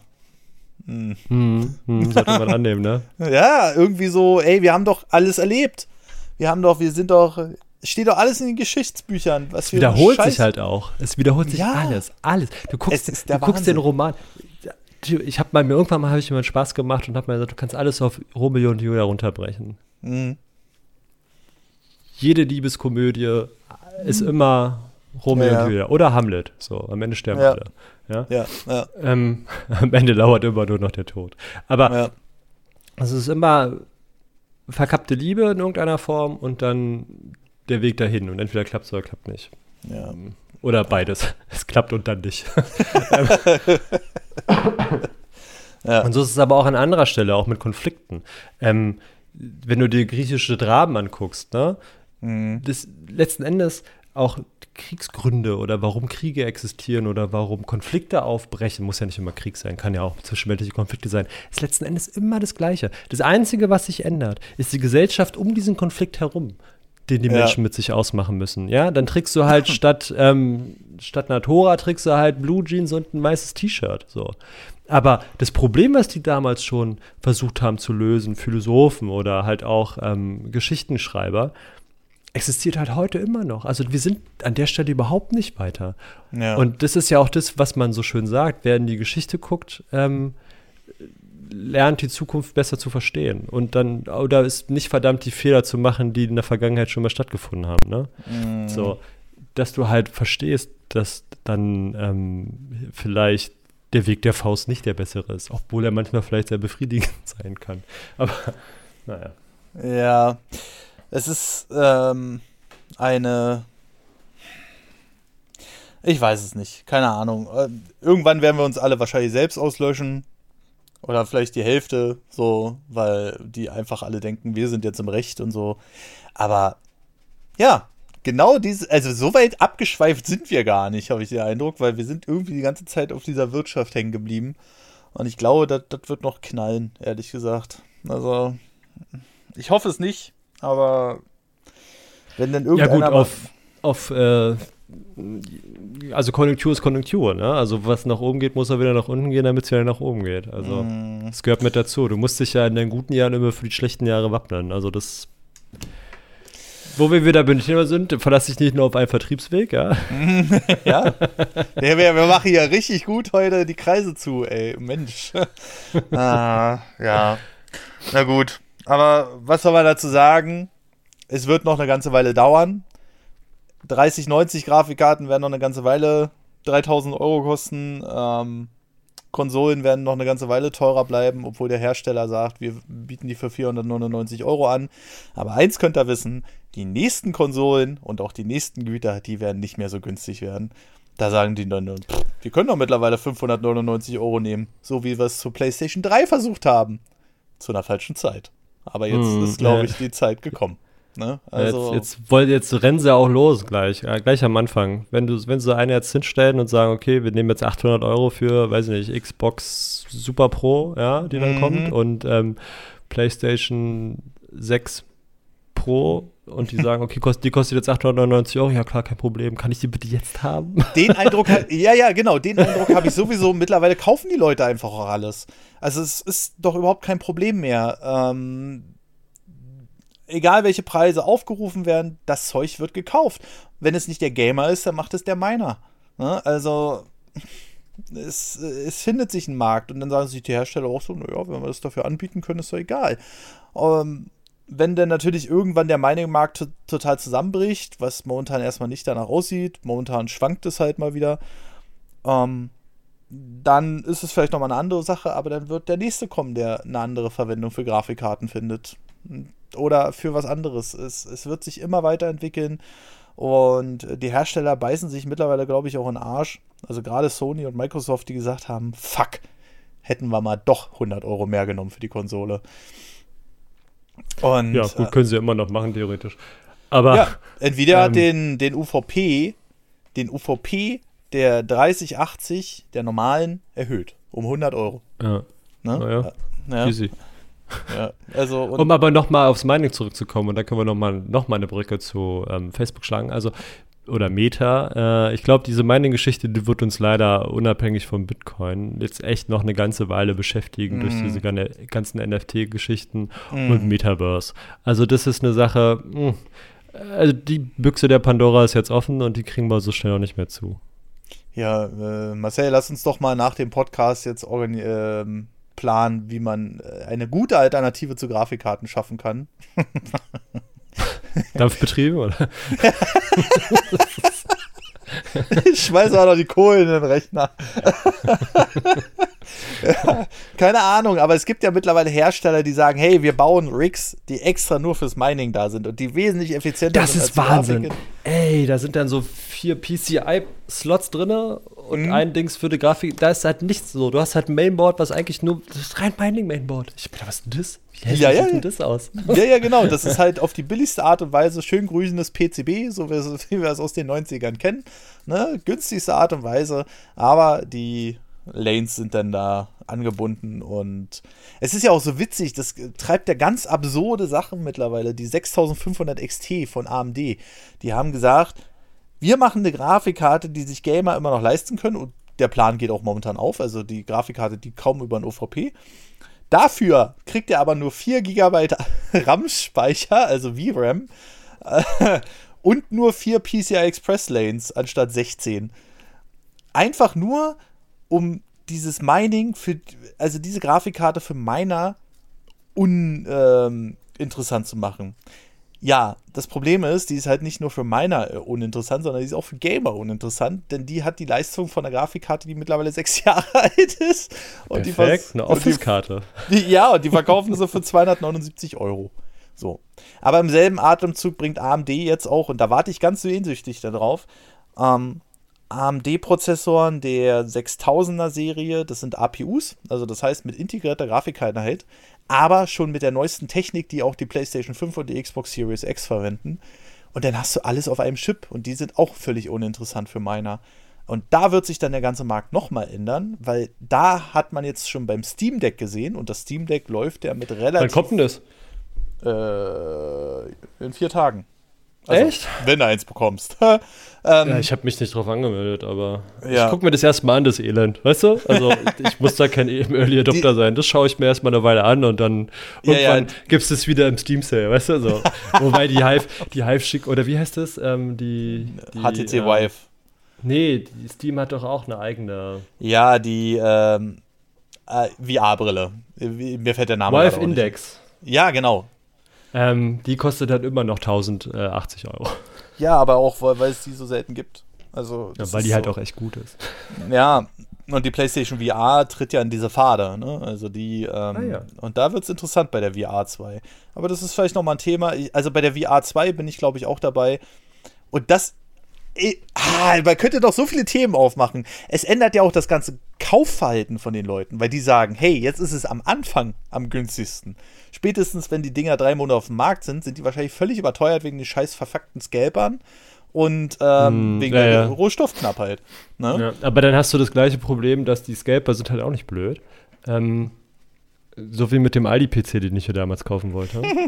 dann sitzt du da am Rechner, drückst immer F5, haust dir das Ding, konntest zugucken, wie die Webseite krachen geht, ja, Mhm. ähm, um dann festzustellen, dass die Bots dir die ganzen, die ganzen PCs weggekauft haben. Oder dann halt die anderen Bauteile, so Grafikkarten, weiß der Geier was. Ja, ja, genau, Das richtig. Wahnsinn. Also, das ist, ich habe mir so ein Programm, Alexi Bexi hat das, glaube ich, mal gezeigt, so ein Programm. Da, da, da siehst du tausend Threads auf einmal, so, die tausend Webseiten auf einmal checken und sobald Ja. Ey, da irgendwo gibt's einen noch. Twitch-Kanal. Echt? Ja, für die PlayStation 5. Oh, ist das Spaß, ekelhaft. Ja, Und dann vielleicht noch Donations abgreifen dafür, weißt du? Ähm, Nee, ich glaube nicht. Und da siehst du dann halt richtig, da siehst du so, so einen Bot, der hat 1000 Webseiten offen. Und äh, da siehst du, sobald ein Händler sagt, PlayStation 5 verfügbar, zack, weg. Ja, hier. Die hängen halt an einem PayPal-Account. PS5 kaufen, Twitch. Ah, okay. Nice. Ähm, Da kannst du ja halt einen Alert machen und Ja. dann tutet das Ding halt für dich los. Wenn es dann halt irgendwo auf einen dieser Sachen, hier haben sie Amazon, Otto, Mediamarkt, Saturn, Expert, Medimax und Otto Bauer. ja. Ähm, und wenn dann da was kommt, so, dann machst Bäp und dann kannst du halt, musst du halt selber losgehen und kaufen. Ja, wenn du es schaffst. Wenn es nicht der Bot Wenn schon vor dir schaffst. gemacht hat. Ja, weil ja, diese klar, Bots hängen an PayPal-Accounts, die einfach Millionen drauf haben. Oder zumindest mehrere, mehrere 10.000 Euro. Und die sagen dann einfach Klick weg. Weißt du? Ja. Und ja, im selben so Atemzug verkauft. aus dem Darknet gekauft, die so sind. Ich meine, was? Und ähm, es ist einfach so, dass du äh, mittlerweile ja auch automatisiert über so einen Bot alles verkaufen kannst. Es ist ja, du musst ja noch nicht mal, was machen. Du stellst eine eBay-Kleinanzeige, äh, eine eBay-Kleinanzeige oder eine so. eBay-Anzeige rein und der Bot macht alles automatisch. Der kauft denn- die Konsole und verkauft die gleichzeitig äh, auf eBay. Es Oh. erinnert mich so an Hypertrading. Ähm, Hypertrading im Aktienmarkt ist das. Mhm. Da wird innerhalb von Millisekunden werden Aktien gekauft und verkauft von dem Computer halt. Also Mhm. der es gibt ja duale Optionen und da funktioniert Hypertrading sogar ganz gut. Das heißt, du definierst einen Punkt, wo er die ähm, kauft, die Aktie. Mhm. Sagen wir mal bei, als Beispiel, bei 2 Euro, ne? Mhm. So, um das einfach zu machen. Irgendeine Aktie bei 2 Euro soll er kaufen. Ähm, oder 2 Euro ist der Startpunkt und wenn die Aktie bei 1,99 Euro ist, soll er kaufen. Ja. Oder 1,9 Euro 1,999999 Euro, Mhm. reicht ja schon. Mhm. Ähm, und wenn die Aktie bei 2,000111 ist, soll er sie wieder verkaufen. ja. Ne? ja. Und dadurch, dass Aktien ja sowieso tagesaktuell immer hoch und runter gehen, immer so ein bisschen nur. Du kannst es ja auch anpassen, ne? So. Mhm. ja. Ähm, dass du dann halt sagst, okay, wenn ich den Step geschafft habe, dann ist der nächste Kaufpunkt halt 0,0000 höher. So. Ähm, und dann macht er das halt. Innerhalb von Sekunden verkauft er diese Aktien als, als Beispiel jetzt mal 5000 Mal, ja, oder eine Million Mhm. Mal. Dann Mhm. hast du diese, diese dieser Traffic, der da passiert, also dieses Hin- und Herkaufen und Ge Verkaufen, ähm, ist zwar im, im Millicent-Bereich, aber wenn du das oft genug machst, mhm. dann schaffst du es halt in einer Minute eine Million zu generieren. So, ne? Ja. Und das macht, das ist brrrt. Und das wollte die EU damals versteuern, übrigens, Hypertrading. Mit 0,02 Prozent oder so. Ja. Also echt wenig. Ja. Gut, ist an der Lobby gescheitert, aber das wäre sehr, also sehr, sehr ertragreich geworden. Was sie dann gemacht haben, ist, ähm, sie haben dann den Kleinaktionär gesagt, du darfst deine Aktie, wenn du damit, wenn du mit Aktien spekulierst, du musst die so und so lange halten, ansonsten musst du Steuern bezahlen. Ja. Schön. Also das ist dann der Trick dahinter. Anstatt sie sagen, sie machen halt also würden Hypertrading halt ähm, versteuern in der Form, dass pro Transaktion, glaube ich, 0,02 oder so Prozent wollten sie pro Transaktion an Steuern verdienen. Mm. Und beim Hypertrading würde sich das halt auch lohnen. Da sind halt wirklich marginale Centbereiche an Steuern, die Wahnsinn. dann anfallen würden. Aber dadurch, dass der Bot das halt innerhalb von, von Minuten halt zigtausend Mal macht, ähm, wäre dann halt die Steuer am Ende auch relativ hoch. Also damit könnte man halt Steuerprobleme relativ zügig beheben. Hm. Wollte man aber nicht. Ja, pff, du, äh, Steuern und Deutschland, ach, da kannst du ja, ja doch, äh, kannst du musst die bezahlen. Ja, ja, ja, richtig. Genau, aber. Äh, du musst nur reich genug sein, da brauchst du keine bezahlen. und wir haben auch noch ganz andere Sorgen in diesem Land mit Steuern. Ich meine, äh, hätte man mir vor fünf Jahren gesagt, dass ich 500 Euro für ein Auto bezahle, einfach nur, damit ich am Ende des Jahres dann weniger Steuern zahle, hätte, mir Vogel, hätte ich dem Vogel gezeigt. Einfach nur so eine, so eine Kuriositäten, ne? wo, wo du einfach so denkst, so, hä? Weißt du? Und ähm, das ist, ähm, da gibt es so viele Macken. Also, das ist der Wahnsinn. Aber gut, so ist es. Gut, aber ich, ich gucke hier gerade ganz interessiert jetzt den Stream und sehe die ganze Zeit out of stock. Wahnsinn, out of stock, oder? Ich, out of stock. guck mir das auch so an. Das sieht so ein bisschen aus wie so ein alten Hackerfilm. So. Ja, ja. ich bin drin. ja, ja, richtig, genau. Und äh, doch, er nimmt Donations. Server, Strom, Proxy-Kosten. Äh, der Stream hat ja, übrigens gerade so 220 Zuschauer. Ja, und äh, die äh, machen sich darüber lustig, wie viele Punkte sie mittlerweile auf dem Kanal gesammelt haben. Naja, gut. Ähm, aber wir haben noch ein bisschen was wir, wir, wir, wir können natürlich noch nicht beenden. Ähm, wir haben Kommentare über Steady reinbekommen. Und äh, da kommen wir jetzt mal hin. Ich äh, hoffe, ihr hattet, also es war ein sehr interessanter Podcast bis jetzt, muss ich mal sagen. Ich dachte erst am Anfang so, wie immer, denke ich so, uh, was, was, was, wo, jetzt kommt man von einem irgendwie und dann haben wir ein Thema und dann dauert es 20 Minuten und am Ende äh, kommen wir von einem ins andere. Das ist halt wieder so wahnsinnig witzig. Ähm, und äh, ja. Deshalb ähm, würde ich sagen, lasst gerne eure Meinung dazu da. Ähm, auf äh, der Webseite nerdpodcast.de könnt ihr eine Meinung schreiben, aber auch auf Steady und Patreon natürlich. Und wir führen demnächst noch ähm, die Abo-Mitgliedschaften auf Apple und Spotify ein. Das Problem ist halt bloß, kostet beides halt 4,99 weil äh, Steady und Apple sich da einen ganz großen Teil von nehmen. Ey, wir haben Rohstoffprobleme und wir müssen den Preis halten.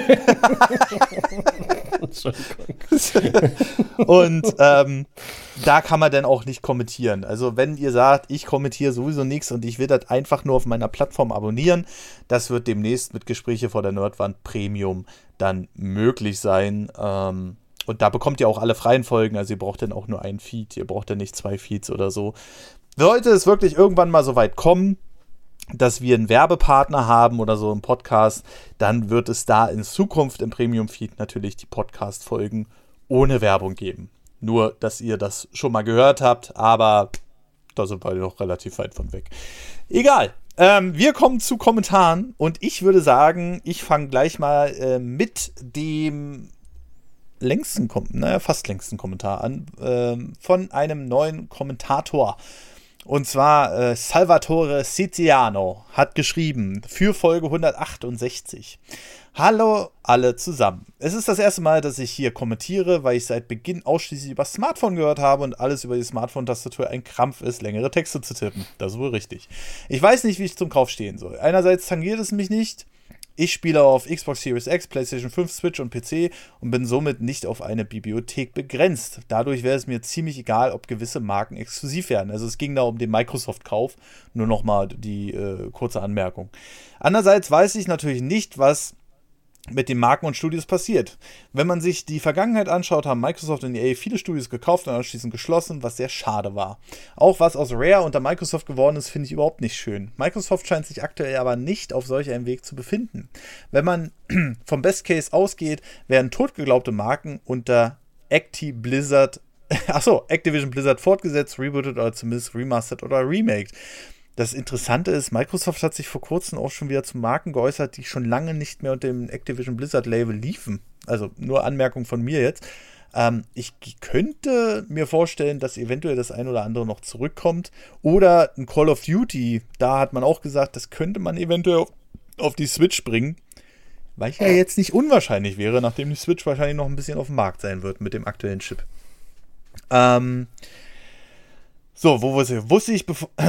Achso, Marken unter Activision oder zumindest Remastered oder Remaked.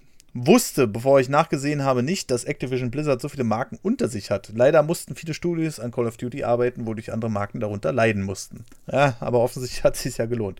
Außerdem hoffe ich, dass es unter Microsoft ein besseres Arbeitsklima herrscht und Bobby Kotick aus dem Unternehmen entfernt wird. Den Satz finde ich sehr schön. Entfernt wird. Das ist, als wenn man mit einem Radierer irgendwo rübergeht und dann äh, dass er einfach weg ist. Ich hoffe aber, dass es sich mit dem Studio kaufen bei Microsoft legt. Nee, nee, nee, nee. Da kann ich gleich einhaken. Das ist nämlich eine neue News, die ich heute erst gelesen habe. Microsoft hat schon angekündigt, in Zukunft noch Studios kaufen zu wollen. Also das heißt, das ist noch lange nicht vorbei. Wie gesagt, es tangiert mich nicht so sehr, aber ich weiß nicht, ob ich es gut finden würde, dass es irgendwann noch eine First-Party-Studios geben wird, weil Sony sich natürlich auch gezwungen sieht, mehrere Studios zu besitzen und alles aufgekauft wird. Würde das Kartellamt nicht zulassen, sehe einen weiteren Kauf seitens MS als grenzwertig an. Naja, ob das, da könnte man drüber diskutieren. Ist das schon Monopol? Ich glaube nicht. Also, ich weiß nicht, Marcel, was du dazu sagst, aber vom Monopol sind wir noch weit entfernt, oder? Ja, also gibt ja noch genug Mitbewerber. Ja, deshalb, also es wird ganz schnell Monopol Gerade Spiele, also Spieleindustrie ist ja sowieso noch mal ein bisschen was anderes. Also mhm. es ist ja, also bist du Call of Duty Spieler, bist du Call of Duty Spieler, so als, als Beispiel. Mhm. Dann bist du natürlich immer darauf befangen, was der Hersteller von diesem Spiel macht, wenn du sagst, du willst immer das aktuelle spielen. So. Mhm. Ja. Aber ähm, du musst ja nicht also theoretisch könntest du ja auch in einen anderen Shooter spielen. Ne? Also du willst mhm. ja Call of Duty spielen, weil es irgendwas für sich ausmacht. Also es ist aber nicht so, dass ich sage, okay, ich brauche jetzt, es gibt nur noch einen Handyhersteller. So. Ja. Wenn es jetzt nur noch einen Spielehersteller gibt und er stellt nur noch ein einziges Spiel her, gut, dann ist es ziemlich schnell, ziemlich öde. Aber die Markt, ähm, die Markthürden für Computerspiele, glaube ich, sind jetzt nicht so hoch wie für reales Gewerbe. Mhm. Also in Form von haptischen Sachen, so wie Autos oder ähm, Handys als Beispiel. Ja, wenn es jetzt Apple schaffen würde, alle anderen Hersteller zu verdrängen und es gibt dann nur noch Apple-Handys, so, dann hätten wir halt ein Monopol und da wird es ja ziemlich übel. Aber bei Computerspielen ähm, ist die Marktschwelle ja dann doch noch relativ einfach zu überwinden. Mhm. Ja. Ich, ich, könnte zu Hause ein Spiel programmieren, wenn ich das könnte, ja, so, an meinem Computer. Ich könnte in einem Mann Studio erstellen und ähm, ein Call of Duty theoretisch entwickeln, ja, und das dann ja. auf den Markt schmeißen. Entweder es kommt an oder es kommt nicht an, so. Und dann ist halt die Frage, wie gut ist danach mein Vertriebs, meine Vertriebsgeschichte? Also, mhm. wie gut kann ich das aufbauen? Aber also da ist die Marktschwelle relativ gering, anders bei, bei, bei der Realwirtschaft, wo du halt dann ähm, Dinge bauen musst. Äh, und du dann halt natürlich auch Leute brauchst, die, die dir das bauen. Und dann halt auch der Markt dafür da sein muss, ähm, dass du Dinge bauen darfst. Ne? Ja, also ja. dann sind ja noch Regulatoren, die du einhalten musst. Die hast du beim Computerspiel erstmal nicht. Also ist ein schwieriges Thema, auch Software. Ähm, da ist dann natürlich, also was große Konzerne da machen können, ist dir die Scheiße aus dem Arsch klagen. So. Ja. Weil sie dann sagen, okay, du hast hier unser Spiel nachgebaut, so wie es damals ähm, Apple versucht hat mit Sangsum und äh, der Patentierung von runden Ecken. So. ähm. Da ja. ist dann vielleicht der, der, der Prozess, der ein bisschen schwierig ist für dich als Einzelunternehmen, dann der Sache standhaft zu sein. Also da könnte dann vielleicht doch eine Marktbarriere dann noch auf sich aufmachen. Mhm. Ähm, dass die, wenn die merken, dass du ein Ego-Shooter spielst, die dir dann einfach vorwerfen, okay, du kopierst von uns jetzt unser Call of Duty. So. Ja. Und dann das zu erklären, dass dein in Anführungsstrichen äh, Call of Glory aus, ja, nichts mit Call of Duty zu tun hat, ja, so. Ähm, ja. Ist natürlich, kann schwer sein, kann ich mir vorstellen. Ja, das denke ich nämlich auch. Also, ich glaube, wir sind noch lange nicht dabei. Ähm, aber man muss auch dazu sagen, jetzt hat ja eine Behörde übernommen. Mir fällt gerade leider nicht der Name ein und auch nebenbei googeln hat gerade nicht geholfen. Ähm, dieselbe Behörde, die jetzt die ARM-Übernahme von Nvidia äh, vereitelt hat, ist jetzt Kartellamt? auch. Nee, nicht Kartellamt, eben nicht. In Amerika gibt es da noch eine andere ähm, Behörde. Mir fällt der Name nicht ein. Vielleicht, vielleicht fällt er mir ja zufällig noch ein gleich. Aber ähm, die haben sich jetzt auch dem Microsoft-Fall angenommen. Und da ist dann natürlich so die Sache, mal sehen, wie sie da entscheiden. Ob das jetzt so eine Behörde ist, die, ähm, naja, sagen wir es mal so, äh, immer so in, den, in die eine Richtung agiert, ja, oder und sagt, ja, ja, wir, wir machen hier strenge Regeln und so weiter und so fort. Ähm, oder ob es dann wirklich von Fall zu Fall entschieden wird, das wird sich dann noch rausstellen. Ähm, also Wikipedia sagt die FTC oder das US-Justizministerium? Äh, FTC, genau. Hm. Genau. Und äh, die sind jetzt auch an, Dankeschön, die sind jetzt auch an der ähm, an dem Fall Microsoft Activision dran. Also es könnte sein, dass da sich da noch ein Twist entwickelt, aber natürlich äh, halte ich das nicht so wahrscheinlich wie eine ARM-Übernahme, weil ARM ja relativ einzigartig ist.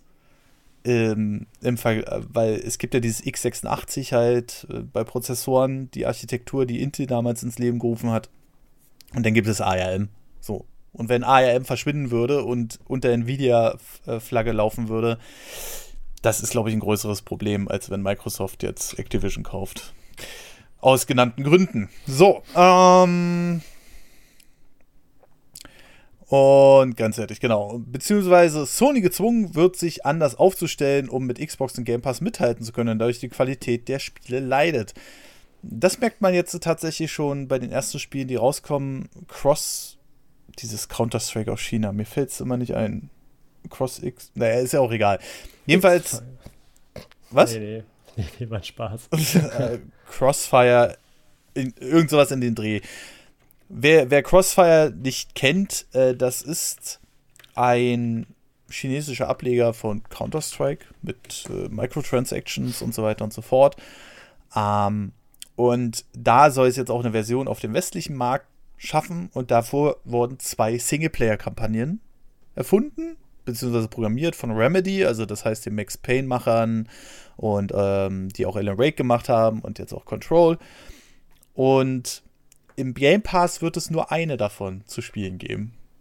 Wenn du die zweite spielen willst, sieht es momentan so aus, als wenn du das Spiel trotzdem zum vollen Preis kaufen musst. Also das wird auch noch sehr interessant, ob Microsoft da irgendwann einschreiten wird und sagt, hey, wenn ihr das im Gamecast veröffentlicht, dann zumindest die vollwertige Standardversion, so wie es ja jetzt momentan auch passiert, oder gar nicht. Müssen wir mal sehen.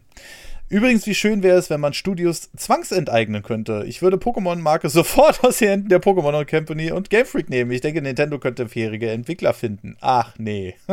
Wünsche euch allen einen guten Morgen, Mittag oder Abend. Bis zum nächsten Mal, wenn Sie wieder am Rechner sitzen und gleichzeitig Podcast konsumiere. Ja, vielen lieben Dank auf jeden Fall für dieses umfangreiche Kommentar interessant wäre es auf jeden Fall. Stellt euch eine wunderbare Welt vor, wo einfach mal äh, Bandai, Namco, die jetzt äh, Pokémon Snap 2 gemacht haben, das übernehmen würde. Wäre es nicht wunderbar? Hört einfach unseren Premium-Feed. Zusammen. Da wisst ihr, warum das wunderbar wäre. So, und Marcel übernimmt jetzt mal den Ritter Kaktus und ich habe dann noch einen Kommentar von Manuel Glüheisen. Oh, Entschuldigung. Ähm, genau, Ritter Kaktus. Moin, moin zusammen. Erstmal herzlich willkommen an ähm, Salve Lizard im kleinen Kreis der Kommentatorenschreiber, äh, Kommentarschreiber. Mhm. Über das Thema mit Microsoft und Activision kann ich eigentlich recht wenig sagen zum jetzigen Zeitpunkt. Aber ich denke, dass Microsoft für ein Monopol noch ein paar mehr Marken mehr haben müsste. Mhm. Ich hoffe nur, auch wenn es nicht wirklich von Activision, auch wenn ich nichts wirklich von Activision spiele, die Marken nicht in die Versenkung in die Versenkung geraten wie Banjo Kazooie. Ja, kann man so stehen lassen, würde ich sagen. Also das, äh, was Microsoft damals, aber ich, mittlerweile ist es ein anderes Microsoft. Also ich glaube, zu der Zeit, wo Rare aufgekauft habe, äh, habe, ja, wurde, ähm, waren einfach noch andere Leute. Da war kein Phil Spencer, nichts, gar nichts. Und ich hoffe einfach, dass Microsoft dabei bleibt und nicht jetzt, wo sie wieder auf der Erfolgsleiter sind, dann irgendwann wieder durchdrehen. Aber die Geschichte wiederholt sich, wie wir es ja schon in diesem Podcast hatten. Und es ist sehr wahrscheinlich, dass sie dann irgendwann wieder abspacken. Gut, und nochmal, Manuel Glüheisen, Folge 168. Hallo an den Nerd-Podcast. Samp aka Christian ist eine große Bereicherung für eure Gästeliste. Cool, dass ihr ihn gewinnen konntet. Da ich selbst gelernter ITler bin und mich entsprechend mit Technik äh, entsprechend Technik fasziniert, in Klammern arbeite immerhin aktuell für die Deutsche Telekom-Technik, uiuiuiui, schaue ich Samp auch regelmäßig zu. Jetzt mal zum Thema. Also, ich kann das Pokémon-Bashing gut verstehen. Ja, danke. Die Grafik ist wirklich ein Witz. Besser so äh, kann man es nicht beschreiben. Die Grafik wäre okay, wenn es ein kleines Indie-Studio ist, aber so ist es, oh boy. Äh, vor allem jetzt, wo man den Trailer zu Xenoblade Chronicles 3 gesehen hat, wo man dann einfach sieht, welche Open Worlds auf der Switch möglich sind. Naja. Die Bugs fallen mir aber nicht stark auf und dass sie da sind, sind nicht zu verleugnen. Und ja, aber die GamePro hat doch geschrieben, technisch einwandfrei. Ich muss darauf immer wieder rumreiten. Und ja, sie hätten die Inhalte auch aufregender gestalten können. Aber soll ich euch mal was sagen? Ich habe Pokémon als Kind, in Klammern, ich bin jetzt 36, verpasst und versuche seitdem ich erwachsen bin, einen Draht zu dem Franchise zu kriegen und zu verstehen, was daran rockt. Ich will den alten Gameboy-Quatsch nicht ausprobieren, weil mir das insgesamt zu alt ist. Ich finde ganz, die ganze hohe Gras-Random-Fight-Geschichte mit der vorgeschriebenen Linearität, in Klammern Orden besiegen, mega überholt und ein Relikt alter Zeit. Also habe ich dann Pokémon Schwert als erstes probiert. Und das war ein Reinfall. Ich habe es durchgespielt. Es war nett. Punkt. Dann habe ich ihr sagen lassen, du musst die Klassiker spielen. Okay, habe ich mit Let's Go probiert, in Klammern, weil es ja Pokémon Gelb Remake ist. Ich bin regelrecht beim Spielen eingeschlafen. Mega langweiliges Spiel. Und dann kam Pokémon Snap auf der Switch und das Game kam einer Vorstellung, wie man Pokémon erleben kann, am nächsten. Das Spiel gefällt mir mega, aber es ist ja wohl kein richtiges Pokémon. ja, aber auf jeden Fall steckt da wesentlich mehr Herzliebe drin als in den aktuellen. Kleine Anmerkung von mir. Und ich bin jetzt aktuell. Nein, stopp. Und jetzt aktuell spiele ich das erste Mal liebend gerne Pokémon Arceus okay, ich bin der 15. Spielstunde und hatte noch keine Langeweile. Das wiederholte Muster und die Quest wertet, werte ich als Effekt, dass ein Kinderspiel ist. Finde ich halt okay. Aber das zügige Pokémon Battle Gameplay und die Sammelmanie äh, unterhalten mich prächtig. Versteht mich nicht falsch, ich sehe Luft nach oben. ja, und vielleicht bin ich auch ein schlechtes Gemüt, aber irgendwie gefällt es mir. Mir gefallen allerdings nicht die 60 Euro Vollpreis. Der hat es nicht verdient. 40 wären okay. Versteht ihr das oder geht er völlig am Verständnis vorbei? Aber lange Rede, kurzer Sinn, Podcast war klasse wie immer und bitte macht so weiter. Wir lesen uns ganz liebe Grüße vom Nerd zu den Nerds. Ja, vielen lieben Dank auf jeden Fall äh, für das Kommentar. Aber ich muss auch gleich mal einhaken. Es, diese, diese Preispolitik von wegen 40 Euro Game wird es erstens bei Pokémon nicht geben und das sieht man auch an den aktuellen Verkaufszahlen. Es ist Platz 2 hinter einem noch erfolgreicheren Pokémon-Game, aber es ist auf jeden Fall ist ein riesen Verkaufserfolg, das Ding. Und ähm, ja, der Markt bestimmt den Preis, wie man so schön sagt. Und dazu kommt noch, Nintendo verkauft uns auch die Sportspiele zum Vollpreis. Egal, ob es Mario Tennis ist, Mario Golf oder jetzt das neue Mario Football, worauf ich mich ehrlich gesagt freue. Und ich hoffe, sie verkacken es nicht so wie die anderen beiden. Ähm, es wird auch für 69,90 gerade bei Amazon gelistet. Also gehen wir einfach mal davon aus, dass es am Ende 60 Euro kostet. Und deswegen, ich glaube, diese ganze Mentalität macht die Spiele billiger und sowas alles, die werden wir weiter im Indie-Markt erleben, bei den großen Herstellern eher weniger. Und, was soll man sagen, das, was sie an Hardware einbüßen, auch wenn sie immer neue Verkaufsrekorde aufstellen, was bei, für mich immer noch nicht passt, ähm, wird es so sein, sie werden die Sachen über die Software und über Zubehör wie immer bei Konsolen wieder reinholen. Puh, okay, jetzt haben wir es aber auch. Eieiei, ist ja schon wieder Stunde 43 hier geworden. Ah, Marcel, vielen lieben Dank für dieses unterhaltsame Gespräch. Ähm, ja. Und äh, ja, war mal wieder eine Riesenfreude. Ich hoffe, ihr hattet auch Spaß. Wie gesagt, ich kann es nur betonen, schaut mal gerne bei unserem Premium-Feed vorbei. Drei Euro monatlich. Ähm, und da bekommt ihr eine ganze, ganze Menge neuer Folgen. Wir wollen dieses Jahr auch wieder mehr mit Gästen machen, weil letztes Jahr war ein bisschen weniger los. Und ja, die letzte Folge mit Samp kam ganz gut bei euch an. Und wir könnten uns theoretisch vorstellen, wenn wir irgendwann mal ein bisschen mehr Geld gesammelt haben, also vielleicht ja so die 1000 Euro Grenze sprengen. Vielleicht kriegen wir ja dann auch mal Leute ran, die unabhängig von äh, Marcel, Tim und mir einen Podcast mit Technik machen und dann noch eine extra Folge für den Premium-Feed veröffentlichen. Wäre jetzt mal so eine Idee. Vielleicht habt ihr ja Interesse daran. Und äh, dann könnte man nämlich noch ein bisschen den Premium-Feed füllen. Aber gut, das war's jetzt. Äh, hast du noch was zu sagen, Marcel? Mhm. -mm. okay. Ich auch nicht. Ich bin nämlich schon langsam ein bisschen heiser und ich muss jetzt auch noch ein bisschen was arbeiten. Gut, dann wünschen wir euch einen wunderschönen guten Tag, Mittag oder Abend. Bis zum nächsten Mal und tschüss. Tschüss.